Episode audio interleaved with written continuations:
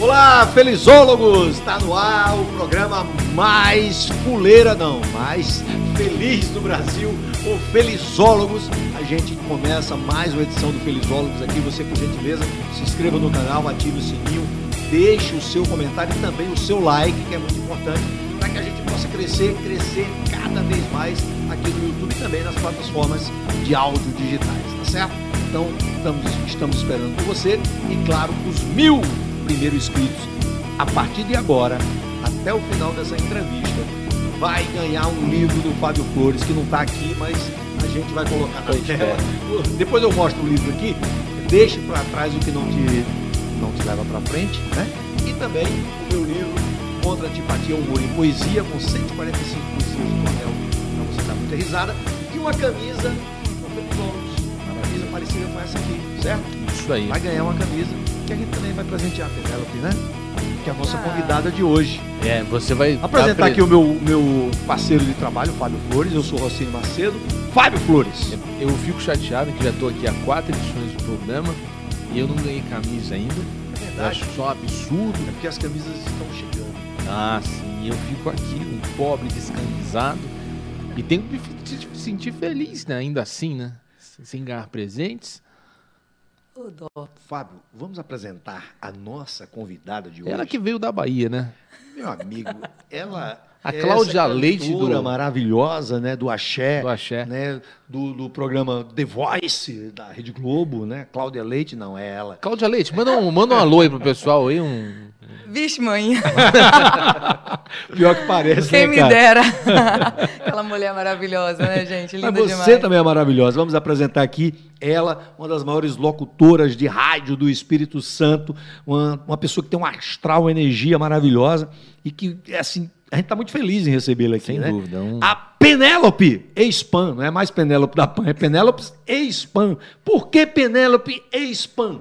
Porque eu não tô mais na PAN, mas eu vou ser sempre a Penélope da PAN, porque a gente deixa um legado, né, Rossini? Cara, quantos anos na PAN, Penélope? Oito anos, hein? Muita Caramba. história pra contar. Mas você Eu tem vim- quantos anos? Você ficou oito anos, você chegou com 12 lá. Como é que foi isso? Mais ou menos isso, né? Quase Trabalho isso, né? infantil, né, cara? Basicamente. Primeiramente, é um prazer estar aqui com vocês, no Felizólogos. Vocês também têm um astral incrível e é muita alegria, né, estar aqui com vocês. A gente vai sair daqui muito mais feliz, eu tenho certeza disso, viu? É, Você sabe por que o nome é Felizólogos? Ah. Porque a gente quer, a gente trabalha, a nossa missão, minha e do Fábio e dos nossos convidados, é fazer com que as pessoas que assistem ou, ou ouvem a gente sejam felizes logo. A gente não pode deixar para ser feliz amanhã, para ser feliz daqui a um mês, daqui É a um... agora. Tem que ser feliz agora. A felicidade tem que ser agora. Depois que eu passei cinco dias na UTI com Covid, eu saí de lá com uma coisa na minha cabeça. Eu digo, cara, eu tenho que criar uma palavra para que as pessoas sejam felizes logo. Por que não felizólogo? A primeira palavra foi felizólogo. E quando a gente criou o podcast, eu digo, não, tem que ser feliz felizólogos no plural, para que todas as pessoas que estejam participando sejam felizes logo. E logos também tem um significado é, muito, muito forte. Então, por esse motivo é que a gente convidou você, porque você é uma pessoa feliz agora. Você, eu nunca Sim. encontrei você sem dar esse sorrisão que você acabou de dar agora. Isso é muito Obrigada. importante. Eu acredito muito no poder da felicidade, do sorriso. Eu acho que a alegria ela contagia mesmo. E, e eu fico muito feliz de verdade, só do fato da existência humana, né? Então, é, o fato de estar aqui hoje é um, é um momento assim de felicidade e a gente tem que ser grato a isso. Então, vamos ser felizes, né? No momento que a gente pode e de acordo com as circunstâncias dar o nosso melhor mesmo. Eu sou uma pessoa assim e carrego isso comigo e mesmo com as dificuldades a gente faz de tudo para fazer melhor, né, da melhor maneira possível e ser feliz. Então, E, o seu eu melhor adorei. tá na tua voz, né, cara? Porque a tua voz passa alegria, assim. É, é uma característica do, do- de quem trabalha no rádio, a consciência de que a voz ela tá transmitindo emoção o tempo todo. Não dá só para entregar a palavra, soltar a palavra ao vento. Ela vem investida de todo o emocional que você tem no momento. Com certeza, a gente tem um poder nas mãos, né? na verdade na voz, né? Que, assim, é, é até difícil né, de explicar, porque eu, por exemplo, só para vocês terem uma ideia, eu nunca gostei muito da minha voz. Quando eu era criança, eu tinha trauma da minha voz. Porque ela era grave. É, e eu tinha medo de falar com as pessoas e assustar as pessoas. É, pensava que as pessoas não gostavam da minha voz e eu era a primeira a não gostar da minha voz. Você rejeitava. achava que sua voz era uma voz de traveco? É, Uma eu voz de travesti. penso uma criança ranzinza, magrinha, lourinha, é, falar, oi, moço. Tipo, de repente as pessoas olhavam, quem é essa criatura? De onde veio? Mas as, as pessoas olhavam assustadas, mas não é porque rejeitavam, só que elas se assustavam. E, e para mim, que era uma criança, né, eu não entendia que aquilo era só um susto, mas elas gostavam. Só que elas não demonstravam, no caso, gostar. Elas se assustavam e eu ficava só com aquela parte negativa, né? Eu falava, nossa, meu Deus, pra que que eu fui abrir a boca, né? Assustei o moço. E aí eu não falava mais. E aí eu pensava, meu Deus, minha voz é muito grossa, as pessoas pensam que minha voz é de homem. E aí eu comecei a pensar que minha voz era masculina demais, então eu não falava, eu era muito tímida, comecei a me retrair muito. E quando foi que você descobriu o teu talento por rádio, assim, você, radialista? Quando, quando foi que você descobriu isso? Então, desde pequenininho, eu sempre fui apaixonada por arte, por comunicação, por televisão, por, por rádio. Minha avó ouvia o rádio, escutava a rádio AM lá, Rádio Globo, Rádio Globo. E aí eu ficava do ladinho dela, ela lapitando o cachimbinho dela na roça, no interior do Rio, porque eu sou de lá, né? E aí eu ficava com ela, ouvindo rádio, dançava com ela, cantava, brincava sempre com os meus primos também, irmãos. Mas, assim, eu nunca me imaginei fazendo aquilo. Eu só gostava de ouvir, curtir, brincar. Com a minha família, eu ficava muito à vontade, né, para poder me divertir com eles. Eu gostava de ser é, a estrela deles, né, brincar com eles e ser o centro das atenções. Eu gostava de, de chamar atenção, de ser o destaque ali, mas somente para as pessoas íntimas. Quando se tratava de pessoas estranhas, eu me escondia, eu era o bicho do mato. Mas é, sempre acompanhando muito televisão com eles e rádio, eu já tinha essa paixão, esse amor pela música, é, pela televisão, pela dramaturgia. Gostava muito de novela, eu achava que eu ia ser atriz, inclusive, porque eu tinha uma paixão assim por cinema, novelas. Só que, é, na verdade, me descobriram, né? Porque como eu tinha muita vergonha da minha voz, eu me retraía muito e não participava de eventos sociais, de teatros. Eu, eu, eu sempre evitava essas coisas, né? Eu só fazia quando era obrigado. Na escola era obrigado, eu, eu ia lá e fazia. Aí, quando eu comecei a me soltar mais, que eu comecei a buscar esses caminhos que eu vi que era ali que eu me encontrava. Mas como assim? Mas aí, um homem me ouviu uma vez e ele falou assim: Sua voz é muito bonita. Né? Que Eu- homem? Quem era esse cara? Ele era dono de uma rádio. Aonde? Lá no interior, No do, interior Rio? do Rio. Que cidade é? Que você... Varre e sai. Como é o nome da cidade? Vai e sai. Varre, sai. O nome da cidade é esse? Do interior do Rio? Existe essa cidade? Sim, tem. Mas é município? Tem prefeito? Sim. Tem, é, é- tem- é mesmo? Eu achei que era um distrito. Emancipada. Ah, que- seu pai mora lá? Mora meu Mu- pai, minha mãe, meus irmãos. Fazer um adendo aqui, que eu, eu, eu- eu te acompanho nas redes sociais, né? E aí eu vi, eu vi você, há pouco tempo você foi passar umas férias lá, né, se eu não me Sim. engano.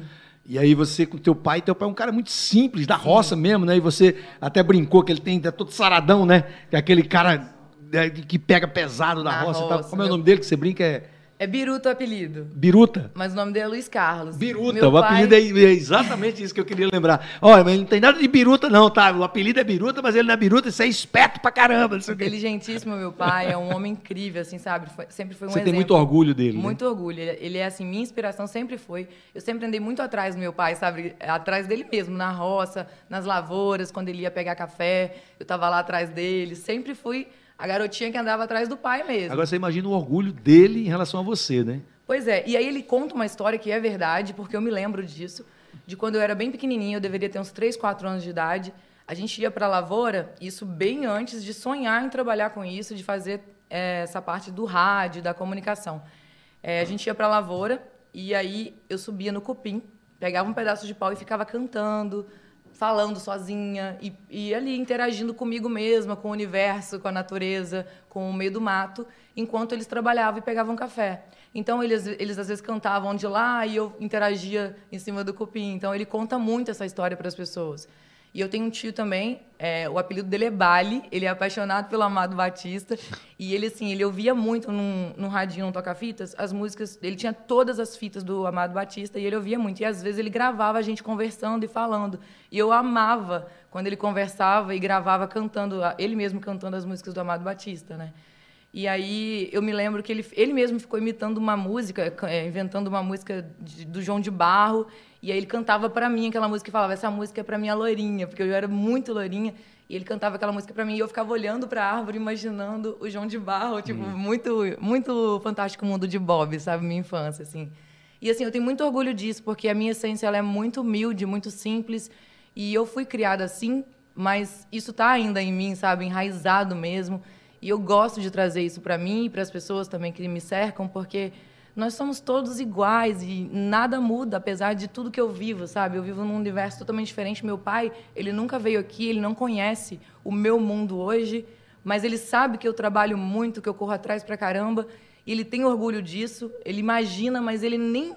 Eu acho que ele não tem nem noção do que é. Se alguém chegar para ele e falar assim, sua filha se prostitui, eu acho que ele não tem nem noção do que é, sabe? Ou, sei lá, se ele fala, sua filha limpa chão, ele também não vai ter assim, aquela, ele não sabe o que é que eu faço exatamente, mas ele sabe que eu trabalho numa rádio porque eu explico, eu chego lá, mostro para ele os vídeos, e, e mostro para ele os áudios também, mas ele não, ele não vive. Você é DJ mundo. também, ele sabe que você é DJ também nas horas. Então, eu explico para ele, mas ele também nunca me viu tocando, ele não sabe o que, que é ser um DJ. Sabe? Mas você tava falando lá do, do, do dono da rádio, que parou, falou que você tem a voz bonita. E... Aí Ah, você, tá. O que, que aí aconteceu? você começou é? na rádio.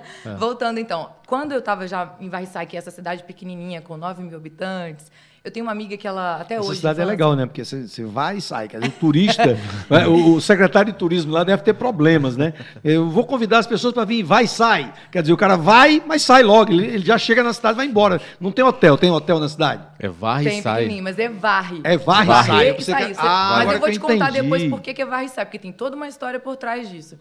É, quando, na verdade, eu estava na minha cidade, minha amiga ia nessa rádio, eu ia com ela para conhecer a rádio. E ab- abriu a rádio, então foi tipo o sucesso da cidade, né? Abriu uma rádio na cidade, então vamos visitar a rádio. E essa minha amiga, ela, é- ela sempre foi muito descontraída, muito solta. E ela falava no microfone na rádio com o locutor ao vivo. Então, ela chegava lá e mandava o alô dela ao vivo. Ela mesma mandava o alô dela. Ao invés de falar por telefone, ela ia até lá e falava ao vivo. Hoje eu vou mandar um beijo aqui para fulano de tal. Rosana, o nome dela, o apelido dela é Nega. Maravilhosa, super solta, descontraída demais. E eu olhava aquilo, eu ficava assim, roxa de vergonha, porque eu não tinha coragem, eu tremia só de imaginar falando no microfone. E aí, conversa vai, conversa vem, a Rosana terminava de falar e ela ficava comigo conversando em off. O locutor, que era o Lauro, o- um dos donos da rádio, ele depois que ele te- saía do ar, ele vinha conversar com ela. E às vezes ele passava por nós assim, ele me via conversando com ela. E um dia ele me pegou conversando com ela e ouviu minha voz. Só que ele não falou nada, ele interagiu um pouquinho com a gente e saiu. Porque quando ele chegava, o que, que eu fazia? Ficava quieta, né? Porque eu tinha vergonha. E aí passaram- passaram-se uns meses, ele precisou de uma locutora, ele teve a brilhante ideia de me chamar para ser locutora dele. Sabe-se lá por quê? Ele não me conhecia direito, ele simplesmente lembrou da minha voz. Ele disse que no momento que ele precisou de uma locutora, ele ficou pensando numa voz e lembrou da minha. Que a minha E voz quantos a anos você atenção tinha dele. naquele dia? 15 anos. 15 anos. E aí eu comecei lá, tipo, ele me chamou, ah, vem fazer um teste. Eu fui, só estudava, não tinha grana para nada. Às vezes queria um tênis, não tinha dinheiro. Falei, quer saber? Vou ir lá trabalhar para ver qual Você é. passou quantos anos fazendo locução nessa rádio? Nessa, querendo saber minha idade já, olha. Não, não. Brincadeira. Não, eu vou você é contar já jovem. já. Você é jovem. É, nessa rádio eu fiquei cinco anos. E teu pai te ouvia, então? Lá ele me ouvia, Ah. me acompanhava E muito. ele achava legal? Ele o achava legal. máximo, ele achava o máximo. Minha avó chegou a me ouvir, porque ela ainda era viva. Sim. Então, assim, lá minha família me acompanhou Mas bastante. aí como foi que você veio parar no Espírito Santo, então? Então, aí foi um processo, né? Porque tudo foi muito sacrificante. Ah, você foi processada. As É, pessoas te processaram. E aí você Me veio aqui responder o processo. Varri lá e saí, entendeu? Primeiro eu tive que varrer minha cidade e depois sair. Passei o rodo, na verdade, Não, brincadeira. an- antes de falar isso, fala por que o nome é Varre e Sai. É varre e sai porque antigamente, quando era um vilarejo, existia um, um- digamos que, uma casa velha onde passavam os, os tropeiros que atravessavam o Espírito Santo e Minas Gerais e passavam pelo rio. E aí eles passavam nesse vilarejo e deixavam muita sujeira. Dona Inácia, que era dona desse rancho, né, vamos dizer assim, ela ficava incomodada porque eles ficavam ali, pernoitavam de graça, mas não, não limpavam. E aí ela teve a brilhante ideia de escrever num papelão, a carvão, a placa, né? Varre e sai. E ela escreveu Varre e sai, com. S-A-H-I-E no final. E aí, aí as pessoas começaram a, a usar o nome. Tipo, ah, você vai ficar onde? Vou ficar no rancho do Varre sai. Meio que pegou, né, o nome, foi ficando. doido isso. Aí, né? quando emancipou, eles resolveram utilizar esse nome em homenagem à dona Inácia, né? Que recebeu os tropeiros, porque ali era um lugar de passagem, né? Pros... Eu, eu tenho uma cidade perto da minha, minha cidade chama Picuí, né? É o nome de um pássaro.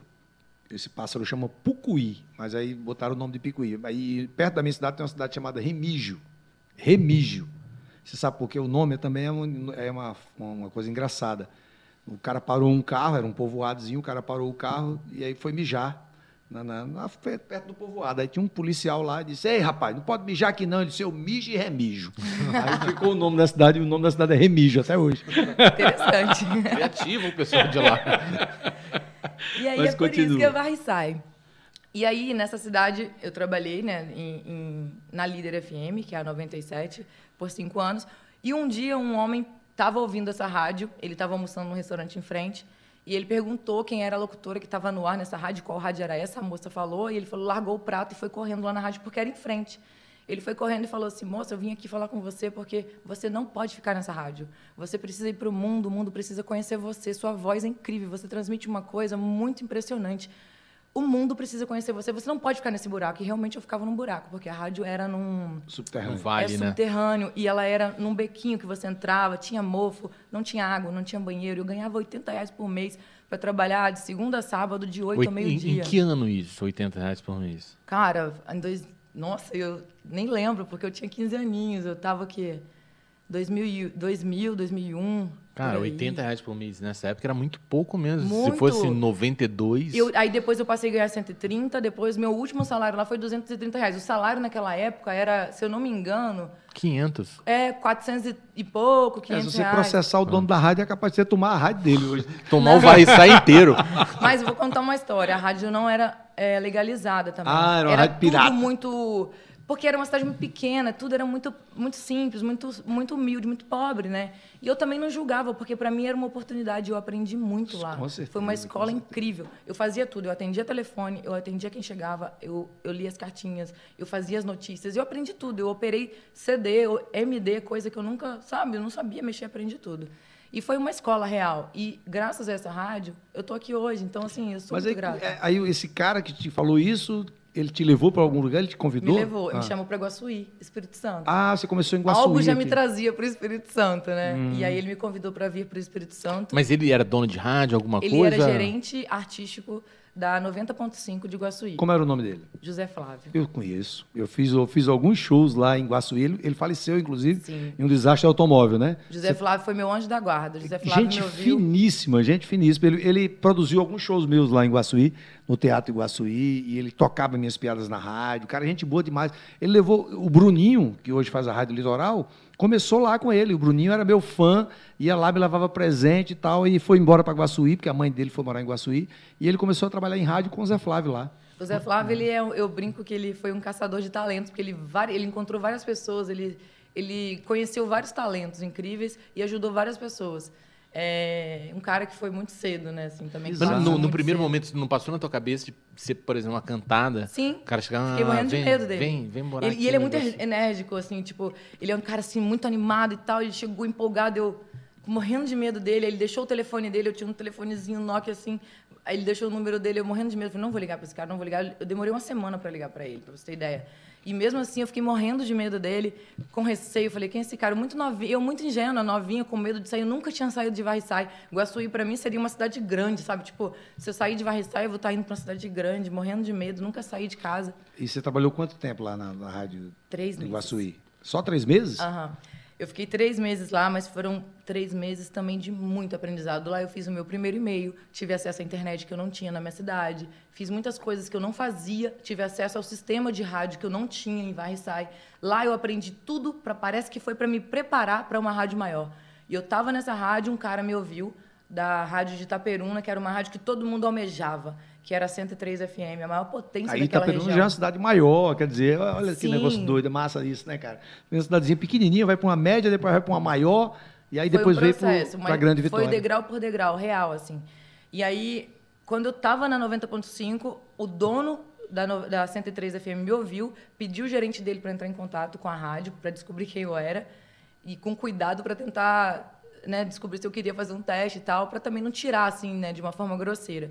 Eu super animada, porque meu sonho era trabalhar lá também, porque lá era a maior potência. Eu sabia que eu ia aprender muito lá, né? Que, que lá os leques abririam.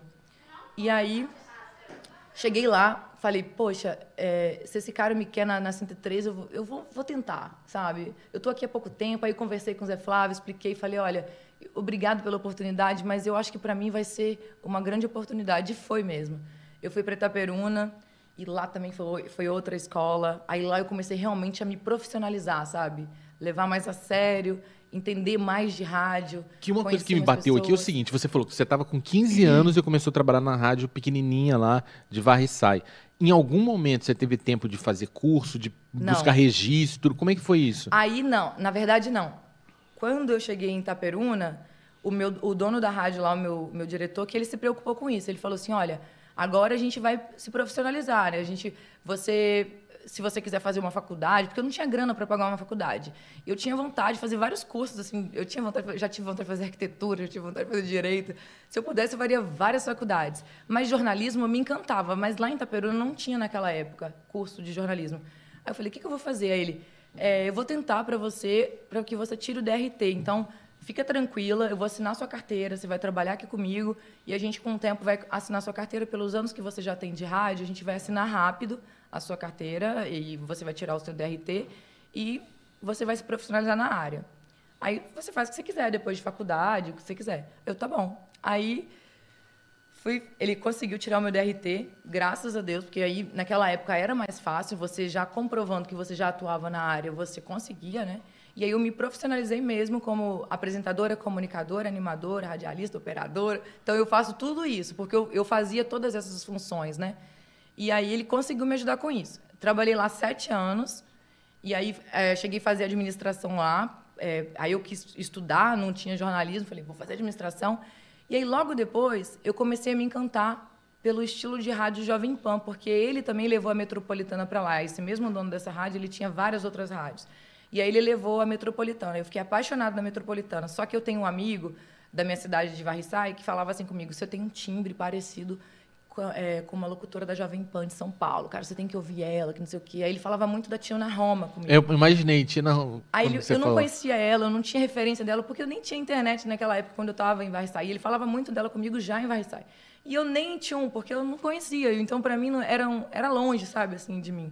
E aí, quando eu fui para Itaperuna, que eu fui ter mais acesso à internet, que eu fui ficar mais conectada, ele ficou falando isso comigo muito tempo. Ele ficava, olha, você tem que focar nisso, porque você é a cara da Jovem Pan, você é o perfil da Jovem Pan. E eu, que rádio é essa? Aí eu vou começar a ouvir essa rádio. Aí eu comecei a acessar mais a internet para ouvir a Jovem Pan de São Paulo. E aí eu comecei a me apaixonar pela rádio. Aí foi, começou aquele amor, sabe? Aquela coisa. Aí eu falei, poxa, agora eu quero casar com essa rádio, bicho, porque essa rádio tem tudo a ver comigo. Toca as músicas que eu gosto. E a 103 só tocava aquelas músicas assim melódicas, sertaneja, pagode, e não é isso que eu quero. Nada contra, tá? Mas assim, aquilo me enjoava real. Aí fui eu, né? Tentando rádio Jovem Pan. Aí meu chefe de, de Itaperuna traz a Jovem Pan para Itaperuna. Aí meu coração ficou partido, porque eu trabalhava na 103 e ele não queria me deixar trabalhar na Jovem Pan. Eu falei, e agora, bicho? O que, que eu vou fazer se esse, se esse moço aí não me dá a oportunidade? Eu vou sair dessa rádio, porque você quer espaço. Ele tinha condições de, de me dar um emprego nas duas. Ele poderia me deixar na 103 e na Jovem Pan. E ele não queria. Eu falei, não, eu vou, eu vou ter que ir embora, bicho. Aí eu comecei a disparar meu material, meu piloto, para outras rádios. Aí eu comecei a mandar para a Jovem Pan do Rio. Só que eu não sabia quem é que estava no comando da Jovem Pan do Rio. E eu não sei como o meu currículo foi parar na Jovem Pan de Vitória, porque eu não mandei para a Jovem Pan de Vitória. E aí eu recebi um e-mail, tipo, um mês depois, é, do meu antigo gestor, me convidando para fazer um teste aqui. Aí Sérgio? eu vim, é. Aí eu vim, fiz o teste, passei e fiquei oito anos. E aí eu realizei meu sonho de trabalhar na Jovem Pan. Aqui você virou. Virou a Penélope é, da Pan. né? Você virou Penélope da Pan. Quando você estava lá, era só Penélope ou Penélope, Penélope Fonseca? Como é que era seu nome? Não, nada a ver, né? Eu tinha outro nome. Como é que era seu outro nome É artístico? segredo. Não, não, não. A gente precisa saber aqui. Deve- Tô brincando. deve ter Na alguma verdade, o que acontece? A Penélope, ela surgiu em Itaperuna. O seu nome mesmo é como? Valéria Marques. Tá. Aí, e lá chamava Valéria Marques, na rádio lá? É. É? Em Varriçai... Então seu nome é artístico que é Penélope? É apelido, que virou Apelido. nome artístico. É, eu ganhei esse apelido de Anderson Mota, um locutor da 103 FM de Itaperuna. Ele me chamava de Penélope porque eu ia muito de rosa pra rádio. Eu sempre fui lourinha do cabelão. E aí ele falava assim: Você é muito Penélope Charmosa. E aí no ar ele ficava assim: A Penélope Charmosa chegou. Que não sei o quê, tá com vestido rosa da cabeça aos pés. Só que era mentira. Às vezes eu soltava com uma peça rosa e ele É a magia do rádio, né, cara? A magia do rádio.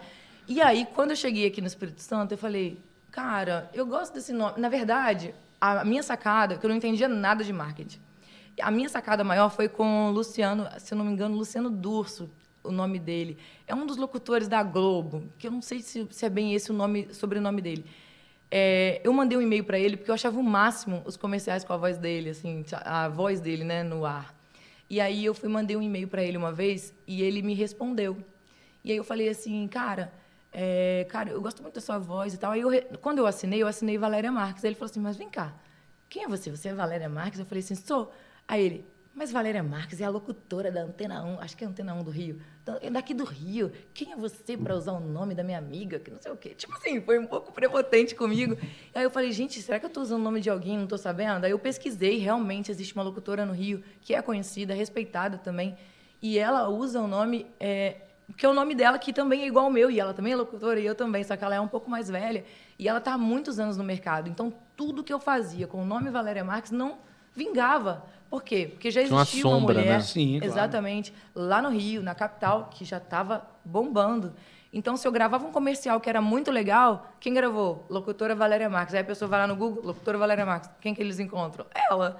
E aí ele falou assim: olha, vou te dar uma dica eu acho que você não deveria usar esse nome, não. Porque, primeiro, que esse nome é de uma amiga minha, mas eu acho que você poderia ter um outro nome. Você não tem um apelido, ninguém te deu um apelido. Eu falei, olha, eu não tenho muito apelido, porque realmente eu não tinha muito apelido. As pessoas me chamavam, ele me chamava de Penélope, porque era só esse meu amigo. Tinha gente que me chamava de Loura, que eu era bem loura. Na capoeira, porque eu fazia capoeira, né? Aí a capoeira era Pedrita, que era apelido de capoeira. E só. Batia não... nos meninos tudinho, que chamava Pedrita. Batia. E eu não tinha apelido. Então eu falei, gente, eu não tenho apelido. E agora? Mudar o sobrenome? Pensei, né? Aí eu, aí eu lembrei do, do, do nome, do apelido que o Anderson Mota me deu. Falei, ah, acho que eu vou usar isso. Aí eu mandei uma lista para ele. Ele falou assim: ah, escolhe um desses aí que você se identifica mais e usa, cara. Vai ser legal para você. E foi isso que eu fiz. Aí era só Penélope no início. É, aí quando eu cheguei aqui em Vitória, eu tava meio com receio de usar ainda, porque eu falei, será que como é que vai ser a aceitação, né? Porque sabe como é que é, né? As pessoas é, eu estava acostumada com o Anderson me chamando de Penélope somente. Eu não estava acostumada com Deus e o mundo me chamando de Penélope. Até eu, né, para mim também me acostumar era algo novo. Mas aí eu falei, eu acho que para mim vai ser, vai ser divertido também viver isso, vai ser uma experiência. Vamos ver o que, que acontece. E aí quando eu cheguei na rádio, eu apresentei isso para o meu gestor e falei para ele, olha, eu gostaria de ser chamada assim, de usar esse nome no ar. Se tem algum problema? Não, pode ficar à vontade. Só que ele mesmo ele já não estava conseguindo, ele já, já me chamava pelo nome. Ele me chamava de Valéria já. Ele e mais uma colega de trabalho, uma das primeiras que eu tive aqui quando eu conheci, quando eu cheguei aqui em Vitória. E aí ele usei esse nome de início. E aí ele falou assim: "Pode usar, só não sei se vai dar certo". Aí no início eu usei Valéria Marques, a Penélope. Só que ficou estranho aí eu, pessoal, você que é a Penélope da Pan? Aí eu falei: "Pô, vou, vou agregar a Penélope da Pan nesse nome". Valéria Marques, a Penélope da Pan. Aí foi ficando. Aí as pessoas: "Mas são duas locutoras?" tá muito confuso isso, dá muito nome. Aí eu falei, vou tirar, vou deixar só Penélope da Pan. E aí eu comecei a usar só Penélope da Pan. A partir do momento que eu assumi isso, você cria uma autoridade, né? Você realmente ah. é, encoraja, você se encoraja e encoraja as pessoas também. E aí as pessoas começaram a chamar só de Penélope, Penélope. Hoje eu já não me reconheço mais como Valéria Marques. Não que eu rejeite o nome, eu adoro meu nome. Você é uma locutora trans, vamos colocar assim. É, eu sou trans. Na verdade, eu, eu tenho várias versões. Valéria agora mas, transicionou. Mas quando você chegou, pro... você não foi fazer um programa é, como você fazia ultimamente. Você, você, fazia promoções na rua não, e tal? Eu já cheguei assumindo meu, o Manhã para Vitória. Ah, já, já Eu fui convidada a assumir o Manhã para Vitória porque quando eu cheguei é, teve um buraco, né? Parece que Mônica Camilo tinha acabado de sair e não tinha locutora para substituí-la. E aí Cara, precisavam de uma locutora. isso, que você entrou no lugar de uma mulher que tinha uma, é, um, um, espaço muito consolidado dentro da, dentro da PAN. Sabe, a Mônica, ela, ela criou uma marca. Ela sim, virou, era, naquele horário, você entrar no lugar de uma mulher que, que era tão querida pelo público, imagino que no primeiro momento deve é, ter tido não, algum na tipo verdade, de... não, porque eu não conhecia ela e não, não, não digo assim, por parte do público, você não senti, órfãos, porque... igual, você lembra, você assistiu o Carrossel, né? Você lembra quando a professora Helena saiu, que os alunos ficaram assim, Pelo pô... amor de Deus, apesar de não assistir o Carrossel. Cara. O Carrossel teve, teve, teve a versão agora. Eu assisti com, Carrossel, mas olha só o que acontece eu quando eu, quando eu cheguei aqui, para mim era tudo muito novo. Então, eu não tinha esse pensamento, porque como você já chega numa casa nova, você já imagina que vai ter isso. E eu sabia que eu estava chegando para assumir um lugar que era de alguém, mas é, você, eu não fiquei pensando nisso, eu não fiquei focada em outras pessoas, fiquei focada em mim para levar para o outro o melhor que eu pudesse levar. E eu sempre, quando eu chego num lugar, em qualquer rádio que eu tô, é para dar o meu melhor. Eu não fico preocupado com quem estava antes, por mais que a pessoa tenha sido maravilhosa ou maravilhoso. Claro que eu tenho muito respeito, mas eu não conheci, não cheguei a conhecer o trabalho dela antes. Hoje eu conheço e respeito muito, acho ela fantástica, admiro demais. Mas assim, eu acho que quando a gente se compara demais, e eu tive um problema muito sério quando eu comecei no rádio, eu não tinha referência. Então eu tive que bater muito cabeça sozinha. Eu tive problemas sérios por eu não ter referência e às vezes errar muito. Só que aí você cria uma identidade, você cria o seu jeito de fazer rádio, você cria não é método, mas você parece que tem uma receitinha, a sua fórmula, sabe? Qual é a sua fórmula? Não existe fórmula de, é, do, é o, o segredo, na verdade. Eu acho que é você ser você, você falar do seu jeito, ficar à vontade, sabe? Deixar o outro também à vontade, deixar o ouvinte à vontade. Eu, eu quando estou no ar, eu sou eu mesma. Eu sou essa mesma pessoa que está aqui. Talvez a diferença é que eu tenho que estar tá seguindo né, um protocolo, tá falando o que eu tenho que falar da rádio, mas eu sou a mesma pessoa, eu tenho uma identidade minha própria. Por mais que eu seja a Valéria Marques ou a Penélope, se você ouvir, vai ser a mesma pessoa. Pode ser o estilo de rádio que for, que vai ser a mesma essência. Então, eu acho que isso ninguém tira, é por mais que então, tenham hoje, outras pessoas. Hoje, na Massa FM, a, a Penélope da PAN é Penélope Massa agora. É a Penélope da Panamassa. Penélope da Panamassa, boa. Sim, porque, é, como eu te disse... É o neguinho da Beija-Flor, né? na Estácio quando, de Sá. Quando eu cheguei na Jovem Pan, eu também não estava acostumada com o estilo, sabe, da Jovem Pan, porque eu trabalhava numa rádio popular, no estilo da Litoral, assim... Ah. Então, eu tive que me adaptar muito também. Foi tudo muito novo. Claro que é, as pessoas, eu imagino que talvez tenham sentido diferença. Mas teve um, ó, tiveram alguns ouvintes que é, não sentiram muita diferença no timbre de voz, não que pareça, tá? Mas eu acho que tem uma, uma leve semelhança. É, não é que a minha voz pareça com a da Mônica, mas tem alguma coisa que talvez lembre, e isso talvez tenha ajudado um pouco realmente, a equilibrar. Realmente, agora e você aí, falando eu sinto assim um. É, talvez essa. Eu tenha talvez a energia, a alegria, a forma de falar. E... Em energia, eu sinto elas um pouco diferente. Elas têm níveis é, de energia diferentes. Mais, dizem que eu sou um pouco mais agitada, é. mais para cima, assim. Mas na voz a gente percebe um traço ali que vocês se encontram. É, eu, eu acho que eu sou mais acelerada também. Esse momento de que, que você saiu da, da PAN, por exemplo, é um momento, foi um momento muito triste da tua vida. Você ficou muito pé Olha, da vida, assim, puta da vida. Na verdade, eu sempre fui muito apaixonada na Jovem Pan, né? Então, é tipo o término de um relacionamento em que você ama muito aquela pessoa, sabe? Você ama muito o outro. Mas, ao mesmo tempo, você já meio que está preparado e esperando aquilo acontecer? Porque eu já estava sentindo, eu acho que eu já estava me preparando há uns dois anos, antes de ser desligada da Jovem Pan. Eu já estava me preparando ou para sair ou para ser desligada, sabe? Porque você sente quando você não está mais talvez atendendo as expectativas, por mais que você se doe, por mais que você ache que você está dando o seu melhor ali, parece que eles querem mais de você e você não está conseguindo entregar. E aí chega uma hora que você fala, meu, o que que tá faltando fazer? Cara, assim, dificilmente eu consigo imaginar alguma coisa que pudesse faltar Cara, na tua entrega. A forma que Porque ela... a, é, a, maneira como você se colocava pro público, você chamava a galera para você, você se, você se colocava naquele lugar, não dava para entregar mais que aquilo. Só se fossem jornadas vezes... de trabalho é, de, de 18 horas por dia. Só se for em tempo, em qualidade de entrega, não tinha para onde. Fábio, a, a, forma que ela falou agora pare... lembrou muito a Claudinha Leite agora, cara. O jeito, a, o timbre de voz pareceu demais com o timbre da Claudinha Leite agora. A gente já começou. Só falta aprender a cantar.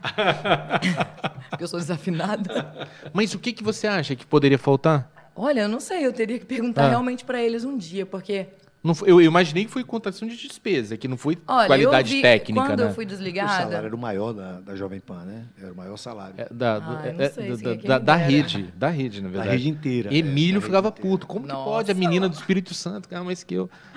Gente, assim, eu tenho muito respeito, muito amor mesmo pelo grupo onde eu trabalhei, é, pela Jovem Pan, pela Rede Vitória. Mas eu, sinceramente, até hoje eu me pergunto é, exatamente onde foi que eu errei, porque é, porque eu acho que o ser humano tem falhas, eu tenho as minhas, então, assim, em algum momento realmente eu devo ter errado bastante para eles terem me desligado. Mas eu não acredito que só a pandemia tenha sido o motivo do, do meu desligamento, apesar de ter sido esse o motivo que me deram, Sim. né? Como a desculpa no caso que me deram. Mas eu vou entender que seja essa, né? Eu vou levar essa a desculpa como tenha, que tenha sido essa a desculpa do meu desligamento, porque muitas outras pessoas foram desligadas só que de outros setores da empresa, né? De outras, é, da, da parte da TV e tal. Da Jovem Pan, como eu, eu, eu lembro que o fato de carregar muita Jovem Pan comigo, de vestir a camisa real, eu brinco que eu não dava o meu suor, eu sempre dei meu sangue pela Jovem Pan. E, e, quem me conhece sabe disso, porque eu abri a mão da minha família, eu abri a mão de visitar meus pais. Você abriu mão do teu nome? Sim, abri mão do meu nome pela Jovem Pan. Eu acho que esse reconhecimento eles não devem sentir como algo bom. Eu acho que eles pensam o contrário, eles devem pensar não sei, talvez eles pensem que isso seja, ah, se aproveitou disso, mas não foi uma, eu acho que foi uma troca.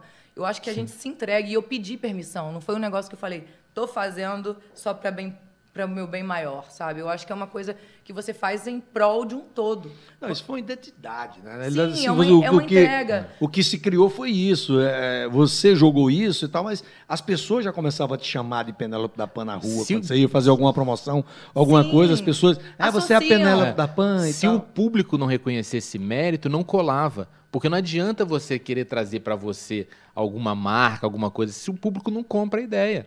Se o público comprou é porque sentiu, sentiu e aderiu. Sim, e assim, é, eu sinceramente, como eu te disse, eu não sei se existe um motivo maior, se existe alguma coisa. Talvez, é, talvez eu também não seja é, internamente aquela pessoa que consiga. Porque às vezes dentro da empresa eu não consiga como é que eu vou te dizer, estar em todos os lugares ao mesmo tempo. E isso talvez para algumas empresas seja ruim. Eu não sou, eu não sou uma pessoa que eu consigo sabe, mostrar o tempo todo serviço para você. Eu vou estar tá lá fazendo o meu trabalho, vou dar o meu melhor e eu espero que você veja. Mas eu não consigo ficar o tempo todo, olha aqui, olha, eu estou fazendo, você está vendo o que eu estou fazendo? Eu não consigo ser assim.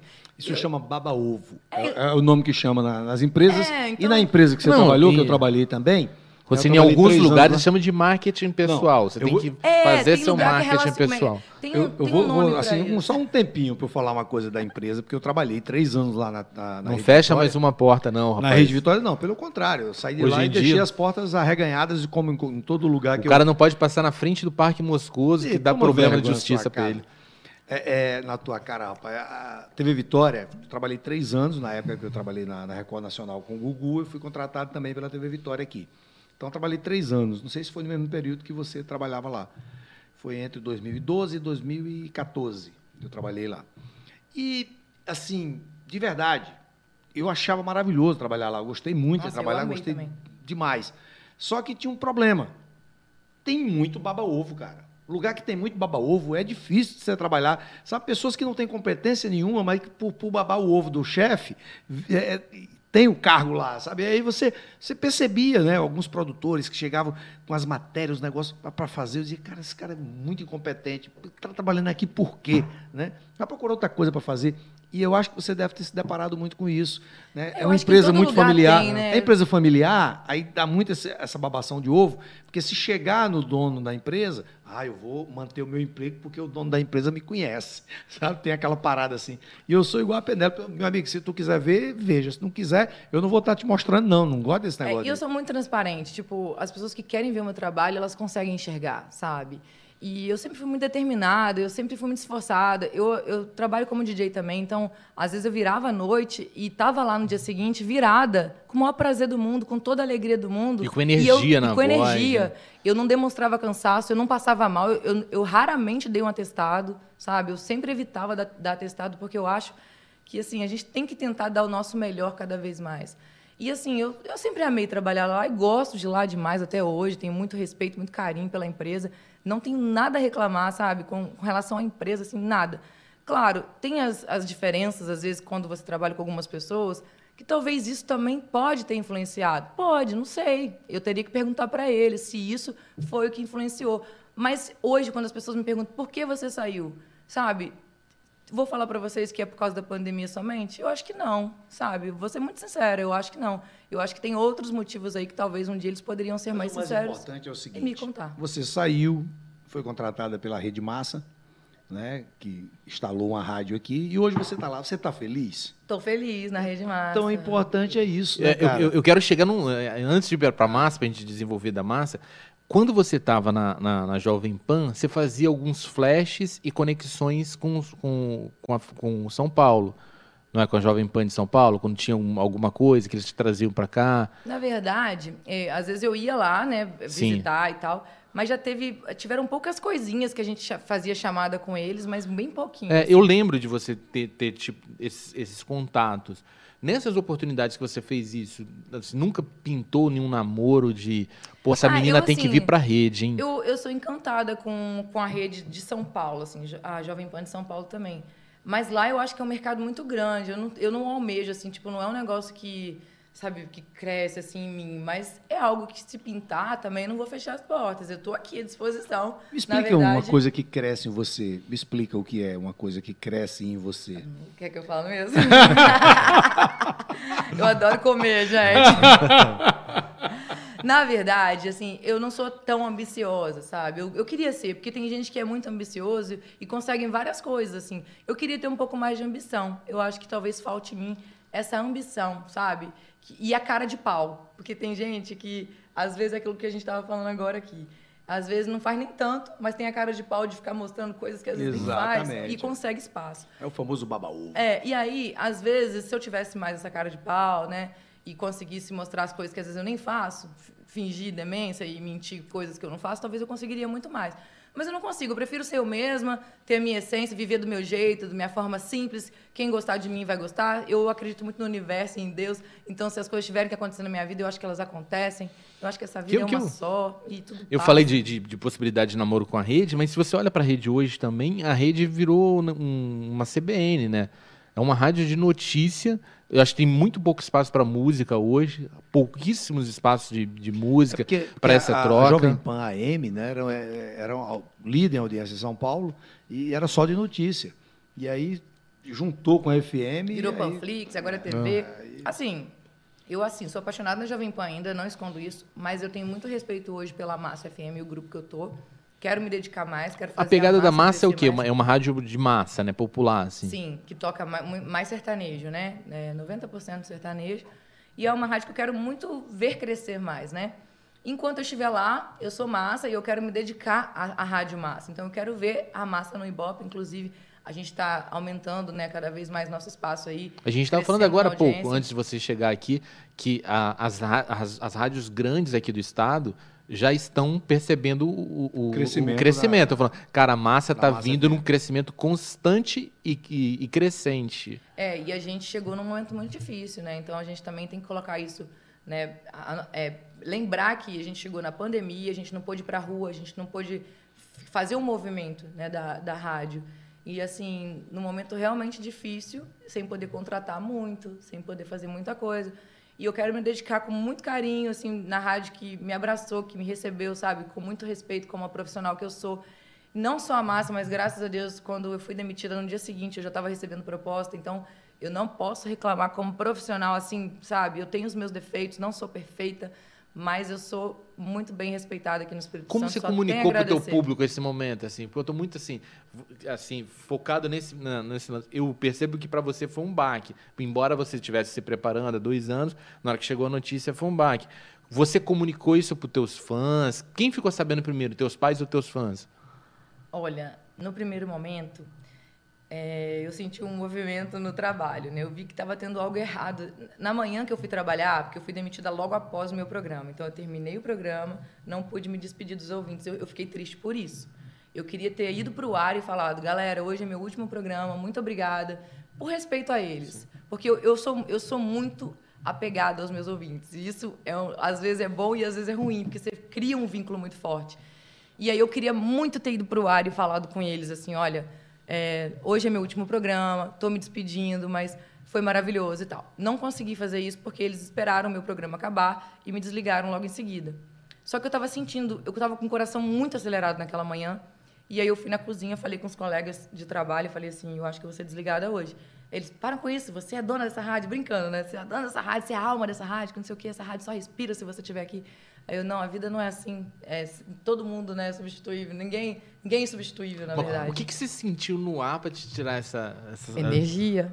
Energia, sou muito energia. A galera não tava olhando no teu olho. Exatamente, energia. Você sente a energia das pessoas. E eu já estava sentindo essa energia há dias. É isso que eu tô te falando. Eu já estava sentindo isso. Ó, eu trabalhei o verão inteiro. Aí, de repente, te excluindo o verão. Aí você sente, pera, eu trabalhei o ano, verão inteiro. Não estou mais trabalhando no verão. O que, que eu não fiz de errado, né? Não conversaram comigo. Não explicaram por que não colocaram no verão. Você, você, não, você não entende, né? Você fica assim. Aí você trabalha normal, vai, vai lá, se dedica, consegue as parcerias, faz umas coisas, traz cliente, vende, faz as coisas. O que está acontecendo? Os clientes querem o comercial com sua voz, os clientes te procuram, ah, eu quero com a Penélope. Parecia que era isso que estava me atrapalhando ali, você entende? Ah, não, não, com a Penélope, a Penélope vai gravar, não. Uns negócios estranhos, sabe? Aí eu fiquei, fiquei meio bolado. Falei, tem um negócio errado aí. Então, é, você sente a energia no ar. Eu falei, pera aí que nós vamos Vamos respirar esse negócio aqui, tem alguma coisa errada acontecendo. Então, assim, a gente sente a energia do lugar. E eu sou muito, eu sempre fui sincera com eles. Eu sempre falei, gente, tem alguma coisa errada, fala comigo que a gente vai tentar melhorar. Mas parecia que não estava batendo mais. Então eu falei, eu acho que meu ciclo está se encerrando. E a vida é assim. Eu acho que até em relacionamento, quando você sente que não está bem mais, você tem que começar a se preparar para o término mesmo, sabe? E assim, apesar de todo o amor que eu tenho até hoje, toda a paixão, todo o carinho, é, os ciclos se encerram e é normal, faz parte da vida, assim como, assim como a morte vem, é, as coisas também acabam, nada é para sempre, sabe? Assim como a gente está aqui nesse programa hoje, daqui a pouco ele vai acabar. E assim as pessoas Pô, nem também. começou, a mulher já jogando praga, né? Já jogando praga. Não, eu quero que, a, que acabe, Quem não. convidou essa mulher, por favor? Tá demitida. Só tô falando. Mas e aí, você, quem ficou sabendo da sua demissão? Aí, Seu público ou teus pais? Primeiro, aí, na verdade, recebeu. Pá. Aí, na verdade, quando eu recebi a notícia. Não, aí eu, eu mandei uma mensagem pro meu namorado e falei para ele assim: eu queria que você viesse me buscar hoje no trabalho. Aí ele perguntou por quê? Eu falei: porque eu acho que eu vou ser demitida. Cara, antes de saber É. ainda. Aí ele foi, falou assim: espera, P, você nem sabe, você é muito ansiosa, você está sofrendo antes da hora. Eu, não, pode vir me buscar. Eu tô, não tô bem. Falei assim. Aí ele, tá bom. Aí eu já comecei a querer chorar, e depois eu segurei a onda, eu falei, não, vou chorar. E daqui a pouco, se eu começar a falar aqui, eu vou começar a chorar, porque eu sou muito emotiva, tá, gente? Então, eu, eu, eu choro muito, porque eu tenho realmente emo- é muita emoção nesse coração Cara, aqui. mas se você chorar, vai ser legal, vai dar mais audiência. Chora, por favor. vai. Não. não tem nem é lencinho aqui, ó. não posso chorar. E aí, gente, eu falei isso com ele, aí eu chamei uma. Tem uma moça que eu tenho muito carinho por ela, que ela é da limpeza lá, né, na empresa. E assim, ela era também minha confidente. Eu brinco com ela que ela já me ajudou muito ali. Tipo, tinha dias que eu tava mal, ela me abraçava, tipo, virou uma amiga, assim. E eu não tenho essa distinção. Ela era da limpeza, mas ela era minha amiga, então é uma pessoa muito querida. E aí ela veio na sala, ela estava meio bad, assim, porque ela viu que outras pessoas estavam sendo demitidas. Eu virei para ela e falei assim: olha, hoje eu vou me despedir de você. E aí ela ficou assim: para, você não vai não, você está doida. Falei: vou, tô te falando de coração. E aí, depois que eu falei isso com ela, eu fui lá na cozinha, tomei uma água e falei: segura a peruca aí, minha filha, que você, você, você é forte. Você está aqui para isso também. Então, se tem, tiver uns lados bons, respira fundo, que é hoje, tá tudo certo. Aí eu comecei a ver muita gente circulando, da, né, os superiores, né, circulando ali. Aí meu gestor chegou. Meu gestor chegou, babou, ele nunca vai lá de manhã. Eu falei, é hoje. E aí já foi dito e feito. E ele não deu nenhum insight pra você, tipo, meio Ele não assim. comigo. Não, meio assim, como você tava com essa, essa sensibilidade toda, imaginando que poderia ser naquele dia, de ele mandar uma vinhetinha no ar, falando, gente, olha só, se eu não aparecer mais aí, um forte abraço pra vocês. Não, não mandou nenhuma vinhetinha, nada, nada. Não, eu, eu finalizei, fiquem com Deus e até amanhã. Eu me lembro exatamente como eu me despedi, mas eu sabia que eu estava dizendo até amanhã. Mas na minha fala eu disse até amanhã, se Deus quiser. Eu ainda usei essa palavra, se Deus quiser. Mas no meu coração eu dizia para mim mesmo, se Ele não quiser, eu não vou estar. Eu não vou estar. Entendeu? Então assim, eu sabia que não- se não fosse para ser, eu não estaria. Aí saiu, Aí eu finalizei, fiquei lá, porque o meu horário era até às 10, né? E aí eu ficava ali, é, cumprindo horário e fazendo outras coisas até meio-dia, mais ou menos. Aí quando deu mais ou menos 11h30, 11, 11h30, 11h40, eu chamei aí a menina que, que chamava as pessoas que iam ser desligadas. A mensageira ela, da ela morte. me olhou, é, a mensageira, tadinha. Ela me olhou, eu falei assim, eu, eu fiz assim pra ela, chamei ela no estúdio, porque tinha um vidro, e virei pra ela e falei assim, quando for minha vez, você já me avisa, porque eu também já me adianto aqui, pego minhas coisas e, e já saio logo e meu namorado vem me buscar.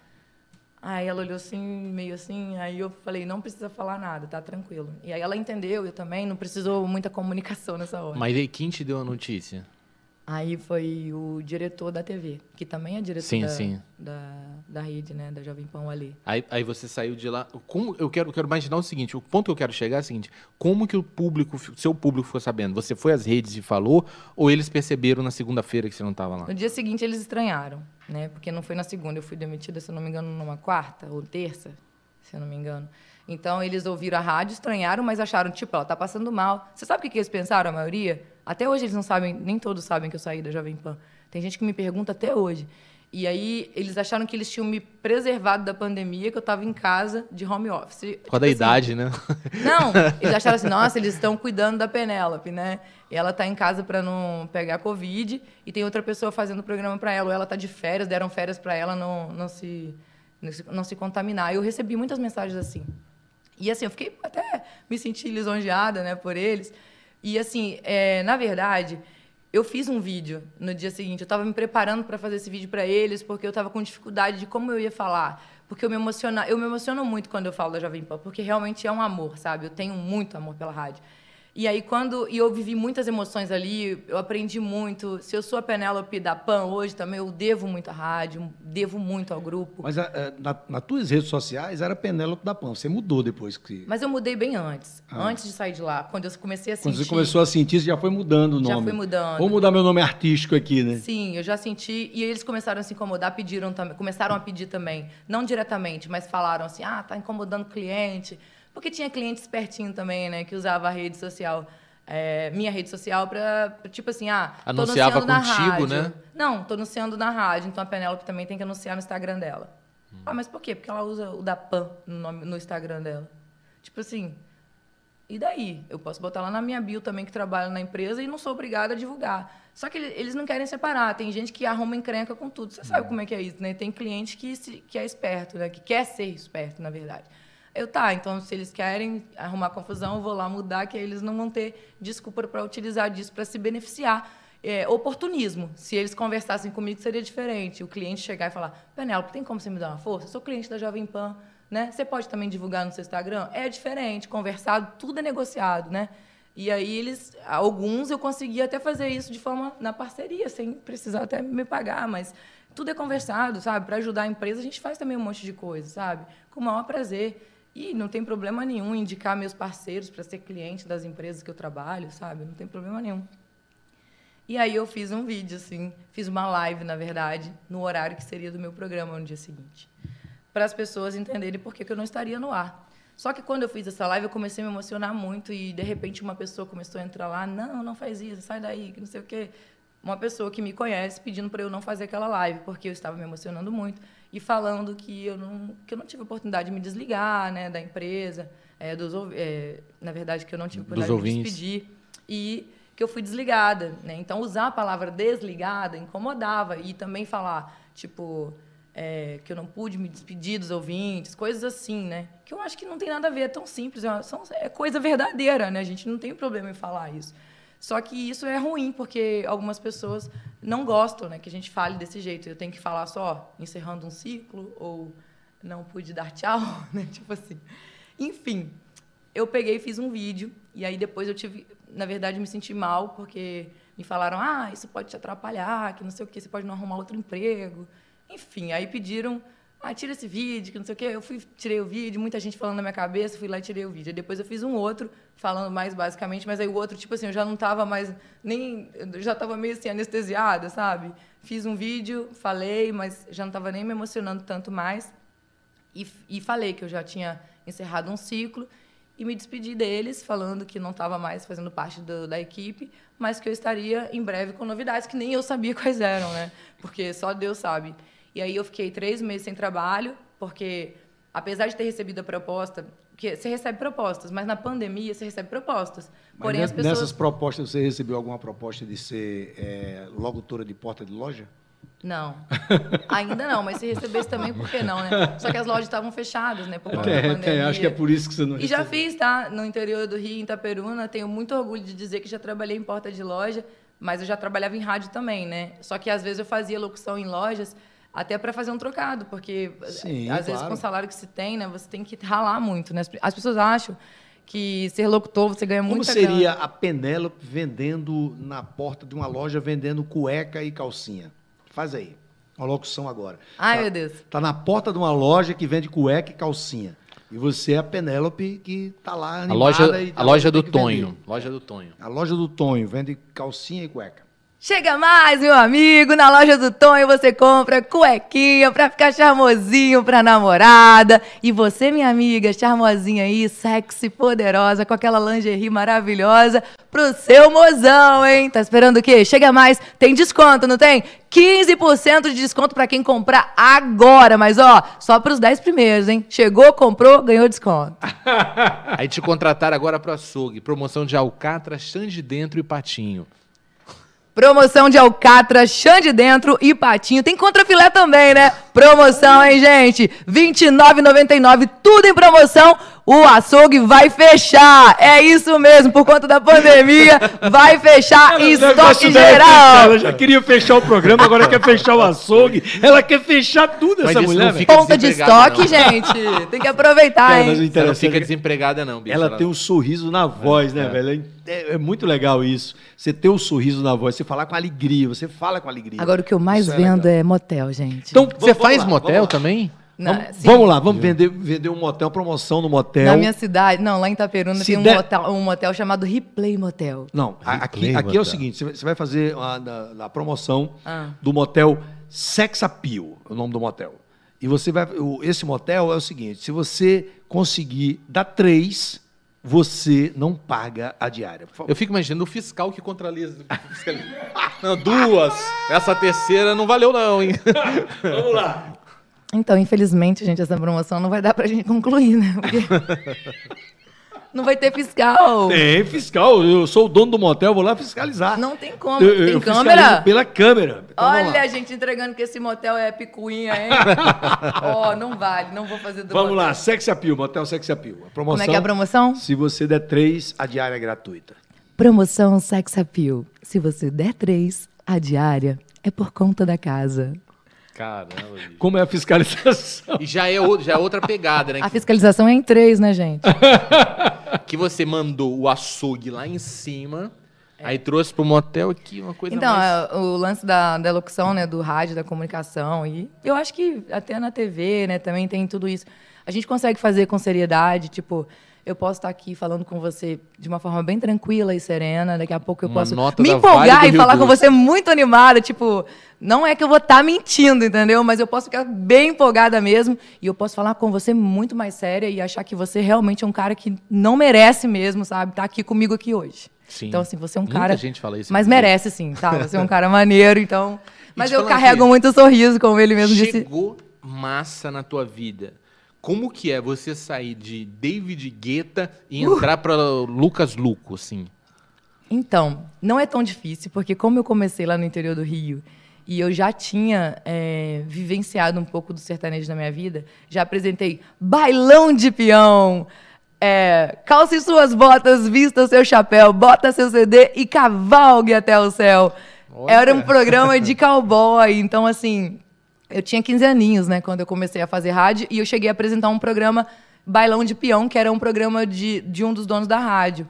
E aí esse programa era sertanejo total. Eu tinha já uma familiaridade com sertanejo, e a minha cidade toca muito sertanejo, né, varre sai. Então, digamos assim, que eu meio que voltei no passado, trago comigo essa nostalgia aí, né? Mas confesso que, assim, não é minha paixão. Tipo, não é meu estilo de música, aquela parada que eu vivencio, que eu gosto de curtir no dia a dia. Mas eu super respeito, gosto de... Tô, tô me aprend, reaprendendo a gostar de Teu sertanejo. programa lá tem muito lance de, de participar com o público, trocar ideia ao vivo, como é que é? Não ao vivo. Tem muito WhatsApp, hoje em dia é mais voltado para o Sim. WhatsApp. Eles gravam áudios, às vezes enviam, né? O que é uma maravilha, Sim. porque quando entrava o ao vivo os caras metiam um palavrão, metiam uma... E Eram às vezes não sabia falar, né? No ao vivo, às vezes botava o ouvinte, o ouvinte era doido pra falar com você, e você bota o ouvinte no ar, o cara, ah, ah Sim, hum, tem é, muito. não, sei. É um negócio do agora, pelo menos dá, dá para selecionar, né? Exatamente, eu tive muito isso. é, até pouco tempo, quando eu estava na Jovem Pan, ainda tinha isso, que às vezes você coloca o ouvinte no ar e ele não interage tanto, né? E às vezes interage. Então vai depender muito de cada ouvinte, cada lugar também. Mas é, já tive muito no passado ess- essas coisas de participação o tempo todo, toda hora tem um ouvinte diferente interagindo. Mas aqui, hoje em dia, não tem muito mais. É mais gravação de áudio. E aí a gente seleciona a questão até da qualidade, né? Que às vezes tem áudios que não estão Teu programa começa a que horas? eu faço microfone aberto, que é mais teor jornalístico, né? É. De seis até às oito. E depois eu faço que é o mais musical e mais de quadros, interação com promoções, que é de oito ao meio-dia, que é o Manhã da Massa. Chegou, pra você chegar às 6 horas na rádio, você acordou que horas? 4h40, mais ou menos. Velho, você dorme que horas, assim? Pra- Às vezes 10, Não, e o 10 pior e é que ela, meia. ela é DJ também, né? E quando Você eu tá- toco, eu não você toca durmo. na noite, você, você vai direto, então, É. né? Tira direto, Exatamente. um negócio muito louco. Já fui muitas vezes virada. E você chega na rádio vestido de DJ, assim? Já aconteceu de. Quando eu tava na Jovem Pan, já fui várias vezes virada e já fui maquiada da balada mesmo, do jeito que eu tava, fui pra rádio. E o, o que é que te emociona mais? A, a parte de DJ ou a parte de, de locução? Ai, é muito diferente, sabe? Mas eu tenho uma frase que, inclusive, eu tatuei, que essa frase é minha, registrada, que é a música nos conecta. Porque depende muito de cada momento, de cada lugar, mas é, às vezes vão, é, vão ter baladas que a música vai me conectar muito com o público e vão ter baladas que vai ser mais ou menos. Não vai ter tanta conexão. E assim como no rádio. Às vezes eu tô lá, tô- do nada eu toco uma música que me conectou demais com o ouvinte e às vezes tem música que eu só toco e passa batido, sabe? É só mais uma música que tocou no rádio. Assim como pro ouvinte, às vezes é só mais uma música que tocou no rádio, mas às vezes mexe tanto com ele que ele fala: "Nossa, não esperava tocar essa música no rádio agora". Então, eu acredito que o rádio também tem muito esse poder, e assim como o DJ também está lá tocando, ele também tem muito esse poder de surpreender quem está ouvindo. Então, eu trabalho muito nessa linha, né, de que a música nos conecta o tempo todo. O Ratinho já ouviu tua voz? Não sei, acho que não. Você, você nunca, nunca recebeu nenhum recado dele? né? Pô, essa menina aí e tal. Nunca Não, eu, eu falei aqui antes de, de começar o programa, eu falei com ela que se um dia o Ratinho ouvir, né, porque é, é muita coisa, o Ratinho é um cara muito ocupado, tá, um cara que né, trabalha pra caramba, muita, muitas empresas, Muitas muitos, empresas, na muitos verdade. negócios e tal. Mas se o Ratinho chegar a ouvi-la, eu tenho certeza que o Ratinho vai levar ela para Nacional, porque realmente a Penélope tem uma, uma pegada diferente das locutoras mulheres que a gente conhece, né? Eu trabalhei muito tempo em rádio, você também trabalhou, mas é, eu sou um cara muito ligado ao rádio, rádio é minha casa, é o que eu gosto de fazer, o que eu sempre amei fazer, né?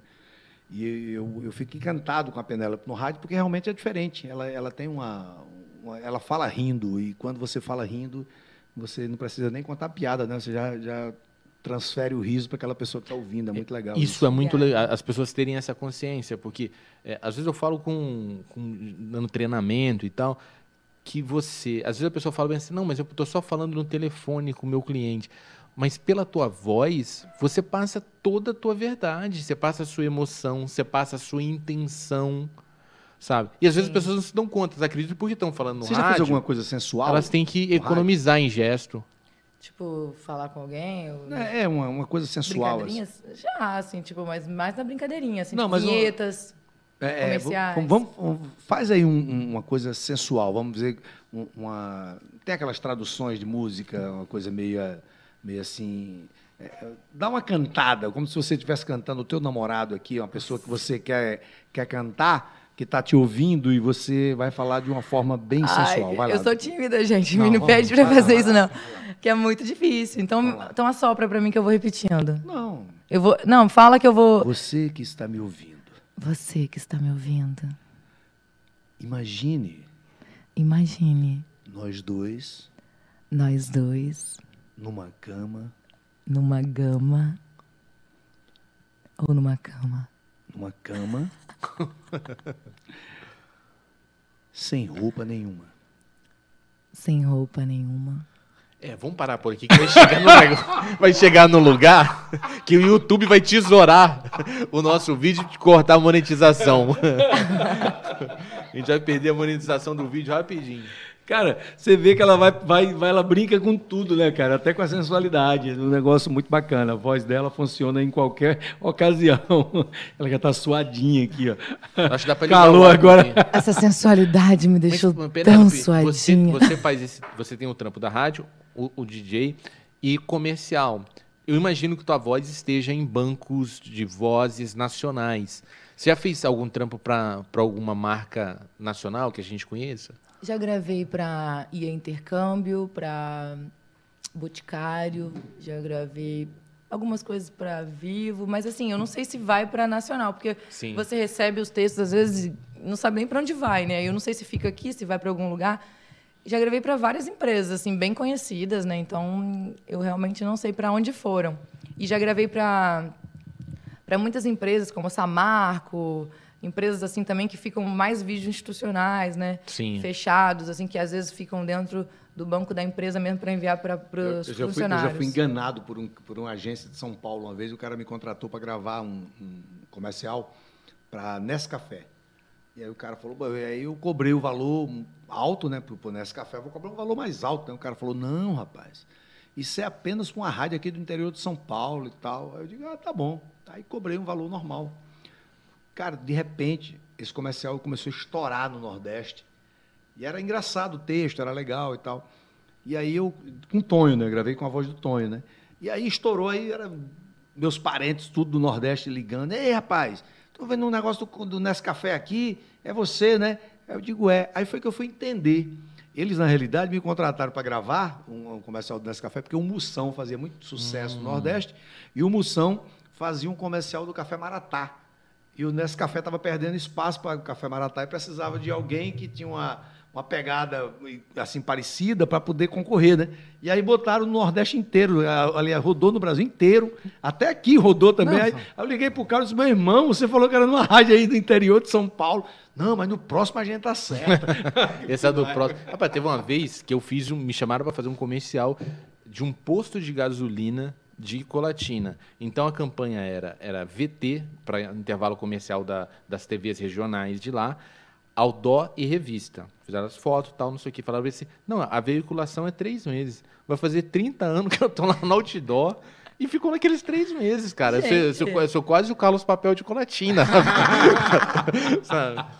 Pede seus direitos, não. Carlos Papel se deu bem, ele conseguiu uns negocinhos pra ele lá. no- na- você, você sabe a história de Carlos Papel? Não, me conta. Carlos Papel é um Você grande compositor música? e Perim, músico Perim. Já ouviu? daqui do Ele é o estado. autor daquela música, daquele, daquele dingo.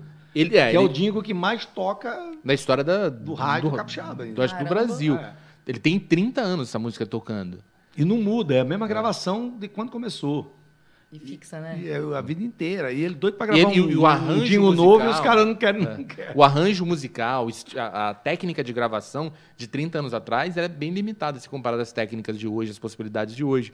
E, e- e os caras não mudam. Eles preferem ficar com aquele porque aquele bateu no ouvido da galera e ficou. O cara tá 30 anos nessa pegada aí. o Dingo mais antigo de rádio. É o jingle mais antigo de rádio, segundo o João. É, é, é isso Meu aí. Deus. É, que mais tocou, e deve ser o que mais tocou, que mais repetiu. Só é. Florentina tocou mais, né? Eu acho que não. Eu acho que o Penélope, agora chegou um momento aqui diferente no nosso programa, que é um, é- é um momento já na- nas partes finais né, do nosso programa, onde você faz uma pergunta constrangedora para mim e para o Fábio. Uma para mim e outra para o Fábio. Pode concentrar nas O que duas você vezes, quiser falar, o que você quiser fazer de pergunta constrangedora. Ah, Fábio, você já deu a bunda, por exemplo? Pode perguntar, entendeu? O que você quiser. Olha o universo dele, uma menina fina, uma menina. Não, eu tô só dando um exemplo. Requintada, educada. um exemplo. Se ela perguntar isso, vai ser uma revelação jamais vista, que é melhor ela não perguntar, né? Então, Difícil fazer essa é, pergunta, porque eu não pensei, né? constrangedora, constrangedora. É, é justamente por isso que a gente deixa Eu assim, de pergunto uma surpresa. pra, pra cada? Uma para cada. Só você nele, quiser. verdade. Pode ser. Só ele. Ah, filho de uma égua, só quer que eu me lasque. Eu sou diretor do quadro. Você hum, já foi corno? Agora eu quero ver, hein? Eu, eu sou corno. Na realidade, eu sou o único cara do Brasil que sou corno de mim mesmo. Eu e o Tonho dos Couros, a gente pega a mesma mulher. A gente transa com a mesma mulher. Boa A resposta, gente né? é corno da gente mesmo. Olha que corno diferente. Fora os outros. Porque eu, eu digo sempre o seguinte: a minha mulher é uma mulher que ela vive rindo. Né? A minha mulher é igual a você, vive rindo. E mulheres que vivem rindo são mulheres bem comidas, são mulheres bem amadas, né? Para ser mais, É. mais, mais eh, assim, mais sutil, né? Você vai ser cancelado, cara. Não... Mulheres No que vivem rindo hoje. são mulheres bem amadas. Então, a minha mulher é uma mulher bem comida. Eu não sei se é por mim, mas eu sei que ela é bem comida, entendeu? A resposta foi dada. Mais ou menos, né? Agora pergunta pro Fábio. Não, não tem não. No... Vai, a vai, dele já tá Ah, ótimo. Também não tô, tá difícil pensar Já rendeu o pergunta, programa, né? já rendeu o quadro. pra Tá ótimo, tá ótimo. Já rendeu o quadro. Já rendeu o quadro. A gente pode agora partir pro. Pergunta, deixa ela perguntar. Não pode fugir do negócio. Pergunta pro Penélope. Por favor. Bota, bota para lascar. Que pariu. Pergunta se ele já fumou maconha. Pergunta alguma coisa assim, vai. Você já cheirou coca? Aí ela pegou pesado. Não, vou, vou, vou responder. É, essa é com- fácil, né? Vou responder com muita sinceridade pra você, assim. É, poderia ir pelo caminho do humor pra responder isso. Vou, vou pelo caminho real mesmo. Eu nunca provei cocaína por um, um aspecto. Eu imagino que eu vou gostar muito. Porque o que eu leio e o que eu ouço de relato é tudo que eu busco, por exemplo, quando eu tomo uma cerveja, sabe? Empolgação, energia alta, é, coragem, tudo isso, aquela é, euforia. Eu sei que isso é, uma, é um efeito que eu vou gostar muito dele. E eu imagino que eu não tenha controle sobre ele. Então, se eu não tenho controle sobre, eu tomei como é, decisão para mim não Nem começar. É, não começar, porque eu imagino que, que por ali eu teria dificuldade de domar esse impulso depois, sabe? É, pra você ter ideia, é, com, eu tive problema com Coca-Cola. Eu, durante 30 anos da minha vida, eu tomei Coca-Cola todos os dias e num volume entre 3 e 5 litros por dia. Foi, foi, foi um, foi foram 30 anos nessa pegada. E eu, eu, eu consegui reverter isso por conta de, de programação neurolinguística. é, eliminei. Hoje eu não lembro do cheiro, quanto mais do Olha. gosto. Não, não tomo nenhuma, nenhuma, nada. Você pode, antigamente, abrir a latinha perto de mim já dava um gatilho. Hoje você pode abrir 15 aqui do meu lado que é nada, sabe? Fico, mas domar a Coca-Cola foi algo difícil. Você imagina domar cocaína. Então eu prefiro. Foi um É, não na que eu verdade, disse quando eu mim. perguntei do cheiro, era da Coca-Cola, né? Mas Sim, se, é. já que você respondeu do outro... Pra render o bloco. bem. Boa, Penélope, boa. Pra render o bloco. pra render o Valeu, bloco. né? Obrigada pela resposta. Boa, boa, boa. Isso aí, eu gostei, gostei da resposta. Porque, na realidade, se for aquele pozinho branco, eu como no, no cheiro, né? Farinha, qual é o nordestino que não come, né, irmão? Eu sou apaixonado por farinha, É né? porque o Rossini tem um problema de dependência. né? É, tenho, tenho. Vamos falar isso em outro programa, quando É. eu chamar um médico, uma Tenho, coisa assim. Eu tenho porque um problema de dependência, é um- realmente. É um, Dependência feminina, eu tenho um problema mesmo. É o único vício que eu tenho. depende do salário da mulher dele. É né? verdade, aí você não deixa eu falar, pô, não deixa eu terminar isso aí mesmo. Não fosse ela na pandemia, eu tava ferrado mesmo. Ela que me sustentou. Passei um ano sem fazer show, pô. Como é que sobrevive? Né, E Penélope? aí, como é que tá? Você tá fazendo online? Fez alguma coisa online? Nós fizemos muita, muitas lives e tal, essa coisa toda, né? Mas, Mas o não show é entrou, show, não. não. O show é show, né? O show é diferente, cara. O show a gente. Mas graças a Deus está voltando, a gente está fazendo várias palestras aí, vários. E agora, com Felizólogos, a gente vai fazer muito mais. Agora chegou o momento onde a gente vai fazer a pergunta constrangedora para você. Você acha que era só o contrário? Era Vocês só são você. espertinhos, né? A gente dá o esquenta, né? Manda bala! Vai, Fábio. Não pode começar. Não, começa você. São duas, então? É. Então eu vou fazer a, a- a minha pergunta para você, Penélope. É, você, você é uma pessoa que escreveu o seu nome na história da comunicação do Espírito Santo. Você tem seu nome gravado, isso é todo mundo sabe. é- não preciso reforçar isso para você, porque você Ela sabe recebeu disso. homenagem na Câmara Municipal. Eu estava lá, me, me chamaram Então. para a mesa da Câmara. Você lembra disso? Eu estava na mesa. Eu baguncei o negócio. Eu, eu fiz uma bagunça lá. Me chamaram para lá, não sei para quê. Tinha um microfone igual a esse, eu só apertava no botão e aí liam os currículos das pessoas que recebiam os prêmios e eu ficava zoando o currículo da galera. Lembra disso? e ela, ela foi homenageada lá com Então, muita honra. Acho bacana isso. Você, você tá, você ocupa, um- você ocupa espaços muito privilegiados. O seu espaço hoje na Rede Massa é um espaço privilegiado também. Você conheceu muitos radialistas nessa, nessa jornada. Eu só te pergunto o seguinte: quem foi o mais filho da puta que você conheceu nessa sua jornada do rádio aqui no Espírito Santo?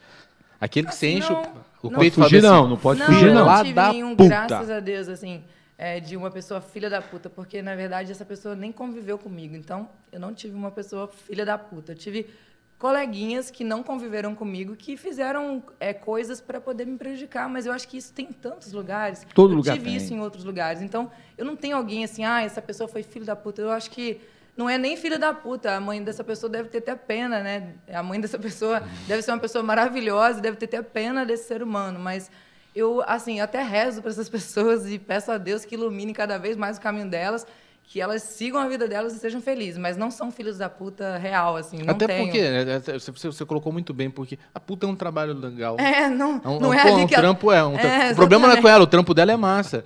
O filho que é um, é um, é um desgraçado. É, exatamente, É um coitado filho da mãe. sem- é, não, um filho, Mas ele é um não sem teve cara. essa pessoa aí. É, realmente não tem um. Aquela pessoa que fez assim, ah, aquela pessoa foi o, o Marte. Não tem. Eu acho que nós mesmos somos responsáveis porque nós é, é, são, responsáveis pelo cativas, né? Eu acho que eu fui responsável também pelo que eu né, colhi. Vamos dizer assim, talvez eu não fiz o que eu tinha que ter feito. né? Talvez eu não tenha sido, é, digamos, mais solta ou mais mostrado mais trabalho, sei lá, tenha me prontificado mais, mostrado mais serviço. Talvez, talvez eu não tenha, que- eu- talvez eu tenha que mostrar mais do que a Ibope, né? Talvez eu tenha que mostrar mais para as pessoas. E eu sou um pouco reservada dentro das empresas. Quando eu estou trabalhando, estou lá no- quietinha no meu estúdio, fazendo o meu, dando o meu melhor. O que eu exponho vai para o ar no microfone. Então, e- e dentro da empresa, eu fico lá sentadinha, quietinha. Poucos me veem. Então, talvez isso é o que foi que faltou. Mas dizem que o seu Instagram ele expõe bastante, né? Sim, bastante. Dá uma olhada lá em quem quiser Ela, seguir. ela posta umas fotos sensuais lá no Quem Instagram. quiser ela é toda, é, toda, toda. E aí, é, aí, em cima disso vai a minha pergunta. É, você já teve, assim, de ouvintes de rádio, cantadas ou de seguidores da internet no- do teu Instagram, um- uma cantada que se realizou, que aquela fantasia do, do, do seguidor, do ouvinte, se realizou? Não, eu não tive cantada que se realizou, mas eu já fiquei com um ouvinte que eu gostei da pessoa e a gente se relacionou, quase namorou, inclusive. Quem, Então- te, quem te canta mais? Os ouvintes ou as ouvintas? As ouvintas. Sabia?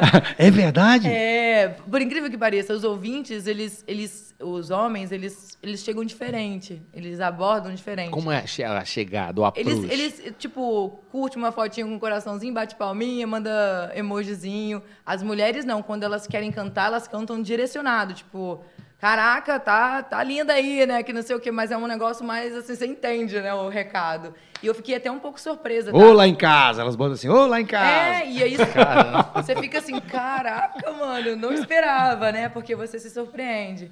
E assim, Uma mas- dessas ouvintes foi a Monique, por acaso, não, né? não, a Monique é maravilhosa, ela não, é uma best friend maravilhosa, é uma amiga linda, que sempre elogia, né? E é bom também ter o carinho das ouvintes mulheres, porque você vê que a mulherada também, quando, quando quer, né? A mulher apoia a outra mulher, assim. E a área da comunicação ainda é como outras, né? Que a mulher batalha muito para conquistar e para porque a gente sofre ainda muito preconceito. E eu comecei muito nova, então eu fiquei cercada de homens durante muitos anos e lidar com esses assédios, então a gente vai aprendendo. Então hoje para mim não é que ah, não é que eu estou me gabando, mas eu consigo lidar melhor com esses assédios, seja de homens ou mulheres. É muito simples para mim. Eu, eu vejo como brincadeira, levo na esportiva. Onde, on- qual o seu limite, assim? Eu falava assim, passou da brincadeira, passou da cantada.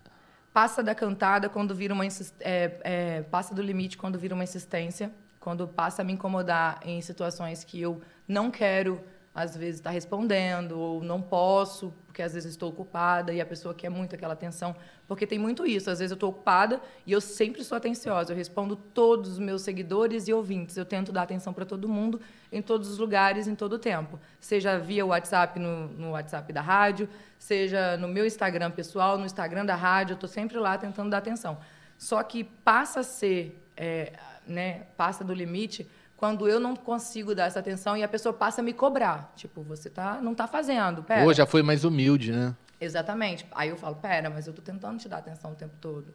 Já aconteceu de, de, de chegar, de eu chegar para a direção das empresas anteriores que eu trabalhei em algumas situações e pedir, eu preciso da ajuda de vocês, porque tem um ouvinte que está me perseguindo e ele está vindo atrás de mim pessoalmente. E aí eu Caramba. preciso da ajuda Ah, quer dizer que teve isso também, ouvinte Já, lá na rádio várias- atrás de você várias e tal. vezes, ameaçar e tudo. Ameaçar, tem como, ouvinte- assim? Me Tem fala. ameaças positivas, que, ah, tô apaixonado e eu quero ela, né? Que, tipo, aquela ameaça Hum. de amor platônico. Tem a ameaça violenta, que é a ameaça quando a pessoa se apaixona por você e você não dá atenção e aí você passa a ser um inimigo dela porque você não está retribuindo. Então tem essa ameaça também, né? Que você não pode ser Mas, meu. Então mas que nível que chega essa ameaça assim, pra você? Qual foi o ponto assim, mais... Dividir lá na rádio, pô. Não, ir lá na rádio é uma coisa, mas já teve caso assim de falar bem assim, eu vou te pegar na saída, eu vou fazer isso, eu vou fazer aquilo. Não, quando é o limite é quando a pessoa fala, é, tô indo aí na rádio pra te ver. Eu falo, não, não precisa vir. E a pessoa vai. Aí eu, eu saio do estúdio, dou de cara com a pessoa. Aí eu, epa, tem um negócio errado, não pode estar aqui a essa hora. E às vezes eu tô sozinho, como eu falo pra vocês. Na maioria das vezes eu tô sozinha no estúdio. Na maioria das rádios que eu trabalhei. E ali é um lugar complicado, né? Era onde você trabalhava, era um lugar muito isolado de tudo. né? Exatamente. Aí eu, eu cheguei a pedir, né, para poder colocar é, câmera. Aí, em vários momentos, a gente pedia mais segurança mesmo. Então, chegaram a colocar mais sistema de segurança, né, colocar mais tecnologia. Ajudou muito, porque a gente conseguia ver quem chegava através de câmera. Não tinha porteiro em alguns lugares onde eu trabalhei, então, às vezes, a gente tinha que a gente mesmo atender. Então, assim, muitas das vezes eu não atendia. A gente estava falando com o Holliber aqui antes, é, ele, ele falou o seguinte, que as ouvintas é, ficavam mandando para ele, no horário do trabalho, mandava nudes para ele. Ele trabalhando lá, na hora que do nada ele tá, ele tá lendo lá um, um merchan, puf, aparecia na tela. um- Eu já recebi também. Eu não posso falar que eu não recebi, porque eu já recebi. Mas, assim... Mas é, mais de ouvinte ou ouvinta? ouvinte. Né? Aí, no caso, é mais os homens mesmo. Os caras aí- mandam o quê? O cara manda o Zé Sem Osso mesmo, assim, o tamanho, manda, manda pra você? Sim, já mandou. Olha aqui o tamanho da jeba. Mas não no WhatsApp da rádio. O filho de uma égua, né, Esse bicho? tipo de coisa eles não mandam no WhatsApp da rádio. Já recebi coisas assim no- mais no meu No Instagram. Instagram. Ah, no Instagram. Mas assim, na maioria não é ouvinte, sabe? É mais seguidor mesmo, é mais uns malucos mesmo. Você vê que é gente meio louca mesmo. Vocês lembram de um caso de um cara? Eu vou contar uma história pra vocês aqui, aproveitar que o programa é, né? Livre. Livre. Censura livre. É, a gente tem tempo? Tem, tá- Pra acabar? Até as 22. Ah, então. Vocês lembram de um caso de um cara que foi acusado de, de querer comprar xixi de criança? Cê- há pouco tempo em Vila Velha. Não, não fiquei sabendo que história que louca. É, ele estava tentando comprar xixi de adolescente. Teve um caso aí, saiu uma matéria, depois vocês dão uma olhada. Tem um, já tem um tempinho, e ele foi, acho que foi até preso. Ele tentou comprar o meu xixi. Eu devia ter vendido, né? Ele queria Vendia mirinda pra ele. 500 reais o litro. Eu devia ter vendido. Tava Tangue. precisando de grana, dei muito mole. Mais uma pra vocês, hein? Pô, comprar o xixi, velho. essa Mas é ele botou demais, preço? É, na verdade ele falou assim, eu pago 500 reais se você me vender o seu xixi e tal. Eu, eu tinha até o print, eu tinha mandado pra uma amiga, porque eu fiquei muito Doido. chocada. Cara bebi, bebe, deve ser pra beber o xixi, né? É, tem gente que é doente. Ele falava que era Doido, por tratamento. Ele falava que era É, mas tratamento. tratamento é, é a base da sua própria urina, não é a da urina dos outros, sabe? Senão ele, ele ia lá no terminal de ter Itacibá. vendido e ter, ter me pedido pra mijar no Fazer, negócio né? de- de- de Vários entregar amigos o- falaram isso O meu xixi pra Se ele. o negócio dele é, era pra cura, vai no terminal de Itacibá, que tem um monte de gente ali na, fazendo, você pega na fonte, inclusive. Você não precisava pagar 500 pô. contos. Esse é muito, tem muita gente louca Tem, no mundo, né, tem, cara? tem Que pra tudo, assim. doido, velho. Então, assim, tem gente que, que me já teve gente que já me ligou, às vezes eu tava no ar e ligou, às vezes, na chamada do Instagram. E tava no banho, fazendo outras coisas, pra, porque tava me ouvindo, sabe? Tipo, a pessoa cara fala. tava se masturbando te ouvindo. que doido. Eu tive vários casos assim. Quando eu trabalhei em Itaperuna, tinha um cara que ele ligava pro telefone da rádio e no final de semana era eu que atendia o telefone. Então ele ouvia a rádio, ele ainda ligava pro telefone para ter certeza que era eu que estava atendendo o telefone e eu só ouvia o barulho. Eu, como assim, gente? O que, que, que é isso? Aí ele. Aí o pai desligava. E aí ele, ele falava. E esse cara, inclusive, eu também tive que pedir ajuda à minha direção lá na época, porque ele mandava joias para mim, relógio, mandava é, voucher de, de lojas para eu pegar é, roupa, o que eu quisesse nas lojas, e valores altos, assim, de 600 reais. Na época era muito dinheiro, porque era tipo o meu salário lá. E eu não pegava, mandava devolver tudo. E ele ficava revoltado com a minha rejeição. Ele mandava flores, eu não pegava, eu não pegava nada dele, porque eu sabia que ele era um maluco, entendeu? Então, tipo assim, eu queria distância dele. Eu era solteira na época, muito novinha, tipo, tinha maior medo dele. Então, assim, eu lembro que naquela época eu, eu pedia ao meu diretor para me ajudar, sabe? Assim, eu saía por uma porta escondida dele, porque ele me esperava na principal. Ele tinha uma motinha, tipo aquela popzinha, assim, ele ficava lá esperando. E ele era maluco mesmo, mas ele tinha muito dinheiro. E eu era muito loura. Só que ele, ele, me, ele ouviu uma mulher. Mundo. Ele viu uma mulher num trio elétrico falando no microfone e ele achou que era eu, só que a mulher era morena. Sabe o que ele fez? Ele gravou, ele ligou pra rádio, lá tinha aquele sistema de gravação por telefone, que a pessoa deixava a mensagem. Sim, sim. Ele deixou e falou assim: é, né? Você fala que você é loira, sua mentirosa, você é morena, eu te vi em cima do trio elétrico. Mentira, ele viu uma locutora lá, achou que era eu, e ficou me ameaçando, falando que eu estava mentindo para ele, me escondendo dele, falando que eu era loura, porque no rádio os meninos falavam que eu era loira, né? E ele falava: Você tá mentindo, você fala que você é loura e você é morena, sua mentirosa, eu vou te pegar. Você não aceita nada que eu deixo aí para você, você manda devolver tudo. Mas você vai ver, eu ainda vou te encontrar, uma hora eu te acho. E eu só me escondia dele. Cara, e você pensar que quem matou John Lennon foi um fã. Tem que levar a sério esses Em negócios. Itaperuna, não é só um brincadeira, foi não. morto por uma fã. Ela, ela era apaixonada nele, queria casar com ele, e ele não queria nada com ela porque ele já era noivo. E ela falava que ela era loira, dos olhos azuis, apaixonada por ele, que queria casar com ele. Ela perseguiu ele até em casa, deu um tiro pelas costas dele, ele chegando em O casa. Fábio fica me zoando. Todo dia eu posto alguma uma coisa no meu Instagram. Todo dia, em todos os meus posts do Instagram, você vai lá, tem lá. Você é lindo. Eu quero te conhecer. Você É um lindo. rapaz, tem um rapaz Eu quero te conhecer, um cara. Você é lindo, eu quero te. Todo post meu tem um comentário, pelo menos um comentário desse cara. Aí eu fui olhar quem é. O cara é maluco. Bora não sei aonde, em Guarapari, não sei aonde e tal. E eu digo, cara, eu vou dar bola pra esse cara. Eu trato ele como eu trato os outros seguidores. Aí, beleza, obrigado, tchau, tchau, tchau. Mas um louco desse. Mas aí que tá o negócio. O que a Penélope traz pra gente pensar é o seguinte: não dá pra tratar igual a gente trata todo mundo quem tá fazendo, quem tá perdendo contato com a torre. E esse cara tá perdendo contato com a torre. Ele tá vivendo no mundo dele ali meio desnorteado. Então você alimentar esse tipo de comportamento, esse tipo de ilusão, porque para ele é uma ilusão. Se você coloca lá lindo, você bota lá um, um- um sorrisinho, fala, hum, me deu mole, tá me dando espaço. É, tem que ter um cuidado. É, eu, eu me policio muito, assim, tipo, porque teve um ouvinte há pouco tempo, quando eu ainda estava na Jovem Pan, que ele me viu na rua, ele gritou. É, Penélope! Eu fazia propaganda muito do Creta, né, pela Prime Hyundai. Aí ele gritou, eu vou comprar um Creta e você vai querer casar comigo! Eu nem tinha carro, realmente, mas eu não ia casar com ele só porque ele ia comprar um Creta, né, gente? E eu fazia propaganda do Creta e, fa- e fazia mexer em parceria com eles, né? Então eu dirigia o Creta e fazia vídeos dirigindo o Creta. Então ele associou a minha imagem ao Creta e quis dizer, se eu comprar um Creta, ela vai casar comigo. Então ele gritou do outro lado da rua. Eu fiquei super assustada, porque eu falei, meu Deus, que maluco é esse? Cara, não dá pra subestimar. Na cabeça desse, dessa galera é alimentada de fantasia. Tudo que você devolver pra cabeça daquele cara tem um mundo à parte sendo desenvolvido ali. Esse cara mesmo que você tá falando, na cabeça dele, você tá dando espaço. E não é só ele pensar, não, Rossini tá me dando espaço. Na cabeça dele, ele já te imagina. Eu acho que Rossini pode estar querendo se separar da mulher por causa de mim.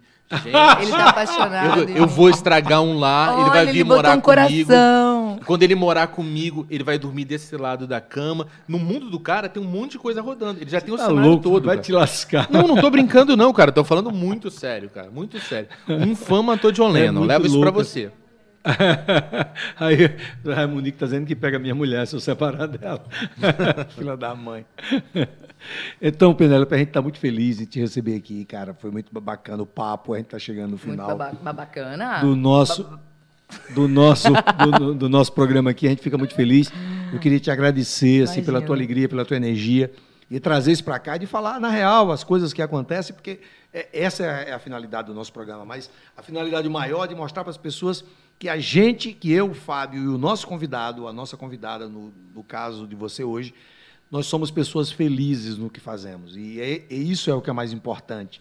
Né? Se você que está assistindo ou está ouvindo, você é feliz no que você faz, a gente está com dia ganho. A gente está com certeza. dia ganho porque a gente está falando para uma pessoa que é feliz ou que quer ser feliz. Então, a partir de hoje, seja feliz. Feliz logo e felizólogos é o que a gente procura levar para você todos os dias, né, Fábio?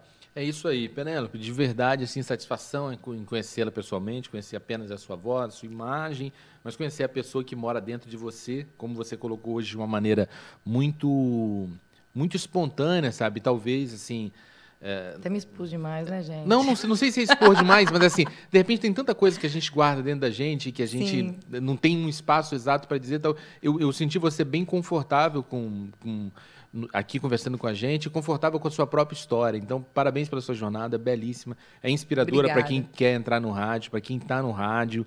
E, mas antes de qualquer coisa, pela pessoa, sabe? Você, você se construiu numa pessoa interessantíssima, porque uma menina de 15 anos que começa a trabalhar dentro do, daquilo que é o maior sonho de uma vida e consegue ao longo desse tempo todo se manter, se manter com sucesso, sendo fiel à sua tradição, que você vive num mundo de, por exemplo, você está tá discotecando num mundo, é, mundo mágico de Oz, e você sai dali, você consegue se conectar com a sua família da mesma maneira que você se conectava quando você era menininha que ficava sentada lá no, no negócio dos cupins lá e comentando.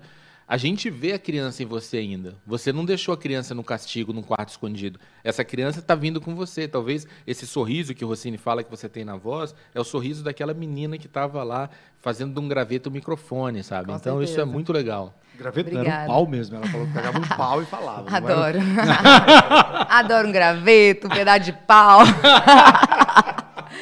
gente, eu que agradeço, brincadeiras à parte. Às vezes também a gente acaba, né, se emociona, a gente também às vezes fala, às vezes até o que não deve, mas é porque eu sou muito de verdade e eu acabo me expondo mesmo. Quem me conhece sabe da minha história. Eu fico confortável para falar de mim porque eu, eu sou verdade, eu sou assim. Então eu vou ficar confortável para falar de mim em qualquer lugar que eu tiver. Eu acho que na comunicação e em qualquer área que você estiver, se você for, for você de verdade, você vai se sentir confortável sempre. Então eu acho que não existe um segredo para o sucesso, nem uma história de sucesso é, uma, com uma receita, né? É você ser de verdade, fazer do seu jeito da melhor maneira, sem agredir os outros, sem machucar as pessoas, né? E sem se machucar também, porque a gente também não está aqui né, para sofrer, a gente está aqui para tentar ser feliz, tentar dar o nosso melhor, mas com felicidade. Eu não sou feliz 24 horas por dia, né? Isso, Ninguém é, isso ninguém fique bem é. claro, né? Que as Ninguém é. pessoas pensam assim, nossa, a Penélope não é aquela pessoa tão alegre o tempo todo igual ela parece. Claro que eu não sou. É, vão ter momentos que eu vou estar de cara fechada, que eu vou estar mal-humorado, que eu vou estar de TPM, que eu vou estar triste, que eu vou chorar. Já aconteceu de eu começar meu programa, por exemplo, quando eu estava na Jovem Pan, chorando porque eu namorava um babaca que aí, quase contou ali, Monique, né? que me fazia chorar pra caramba, entendeu? Eu já sofri por amor, que eu fui trabalhar no rádio chorando também por amor, coração partido. E as pessoas não sabem disso, mas quando eu começo o meu programa, que quando eu tô no ar, porque eu tô tão feliz em fazendo que eu faço, fazendo o que eu amo, aquilo tudo vai embora, aqueles problemas vão embora, e aí eu esqueço de tudo, os ouvintes já estão ali conectados com, comigo, e eu faço acontecer, dou o meu melhor e fico feliz de novo, a alegria me contagia e eu consigo contagiar quem está do outro lado. Eu acho que a nossa maior missão nessa terra, enquanto a gente está aqui, é dar o nosso melhor para que o outro também receba e que isso se propague, né? que as pessoas possam compartilhar isso também. Eu acho que o, o maior poder que a gente tem nas mãos é esse, né? compartilhar coisas boas e fazer isso se espalhar por aí. Porque de coisa ruim o mu- o mundo já está cheio, né? Então, vamos dar o nosso melhor para fazer o melhor que a gente puder, que a gente continue espalhando a nossa luz por aí. E você mandou uma muito bem agora, quando você fala assim, eu não sou feliz, assim, todo dia. É, é até interessante fazer essa distinção, sabe? Que é, felicidade é uma coisa, alegria é outra. Sim, sabe? exatamente. Alegria, ela passa por a gente, ela passa aqui, daqui a pouco passa a tristeza, passa a não- não raiva, é- passa não é várias coisas. constante. Felicidade é quando a gente está confortável dentro da nossa história. Sabe? Você está confortável com quem você se tornou. E nesse sentido, você é uma pessoa feliz. Você se tornou uma Exatamente. pessoa que você se sente confortável dentro de si. Então a gente sai hoje num programa maravilhoso, um programa altamente inspirador. Exatamente isso. Já Então, acabou? Queria Não acaba, não. Não, vinho pode continuar tomando ainda, demais a você que participou com a gente até agora. Então, queria pedir para que você se inscrevesse no canal, no nosso canal do Se YouTube. inscreve aí, hein? Se inscreve no canal, deixa o seu like, ativa o sininho, deixa o seu comentário. Gostei da Penélope. Acompanha a Penélope nas redes sociais. Acompanha também o Tonho dos Coros, o Fábio. E a gente espera você no próximo programa, semana que vem. E claro que a gente vai fazer um sorteio entre os mil inscritos no meio desse programa. As pessoas que se inscreveram no nosso canal durante o programa vão receber, vão, a gente vai sortear entre elas Concorrer, né? um kit, né, um kit Felizólogos, uma camisa do, do Felizólogos, um livro do Tonho dos Coros, do Rocieli Macedo, né, que é o livro Contra a Antipatia, Humor e Poesia, e o livro do Fábio Flores. E tem mais um prêmio aí. É? 300 ml da urina de Penélope. Ah, verdade, cara, é isso que a gente esqueceu de colocar, porque o, o participante tem que trazer, então, por favor, um Penélope. Meu mija xixi. nesse copo ali pra gente poder... Valeu demais, gente, valeu, Penélope. Tchau, gente. Muito obrigada. Gratidão. Felizólogo.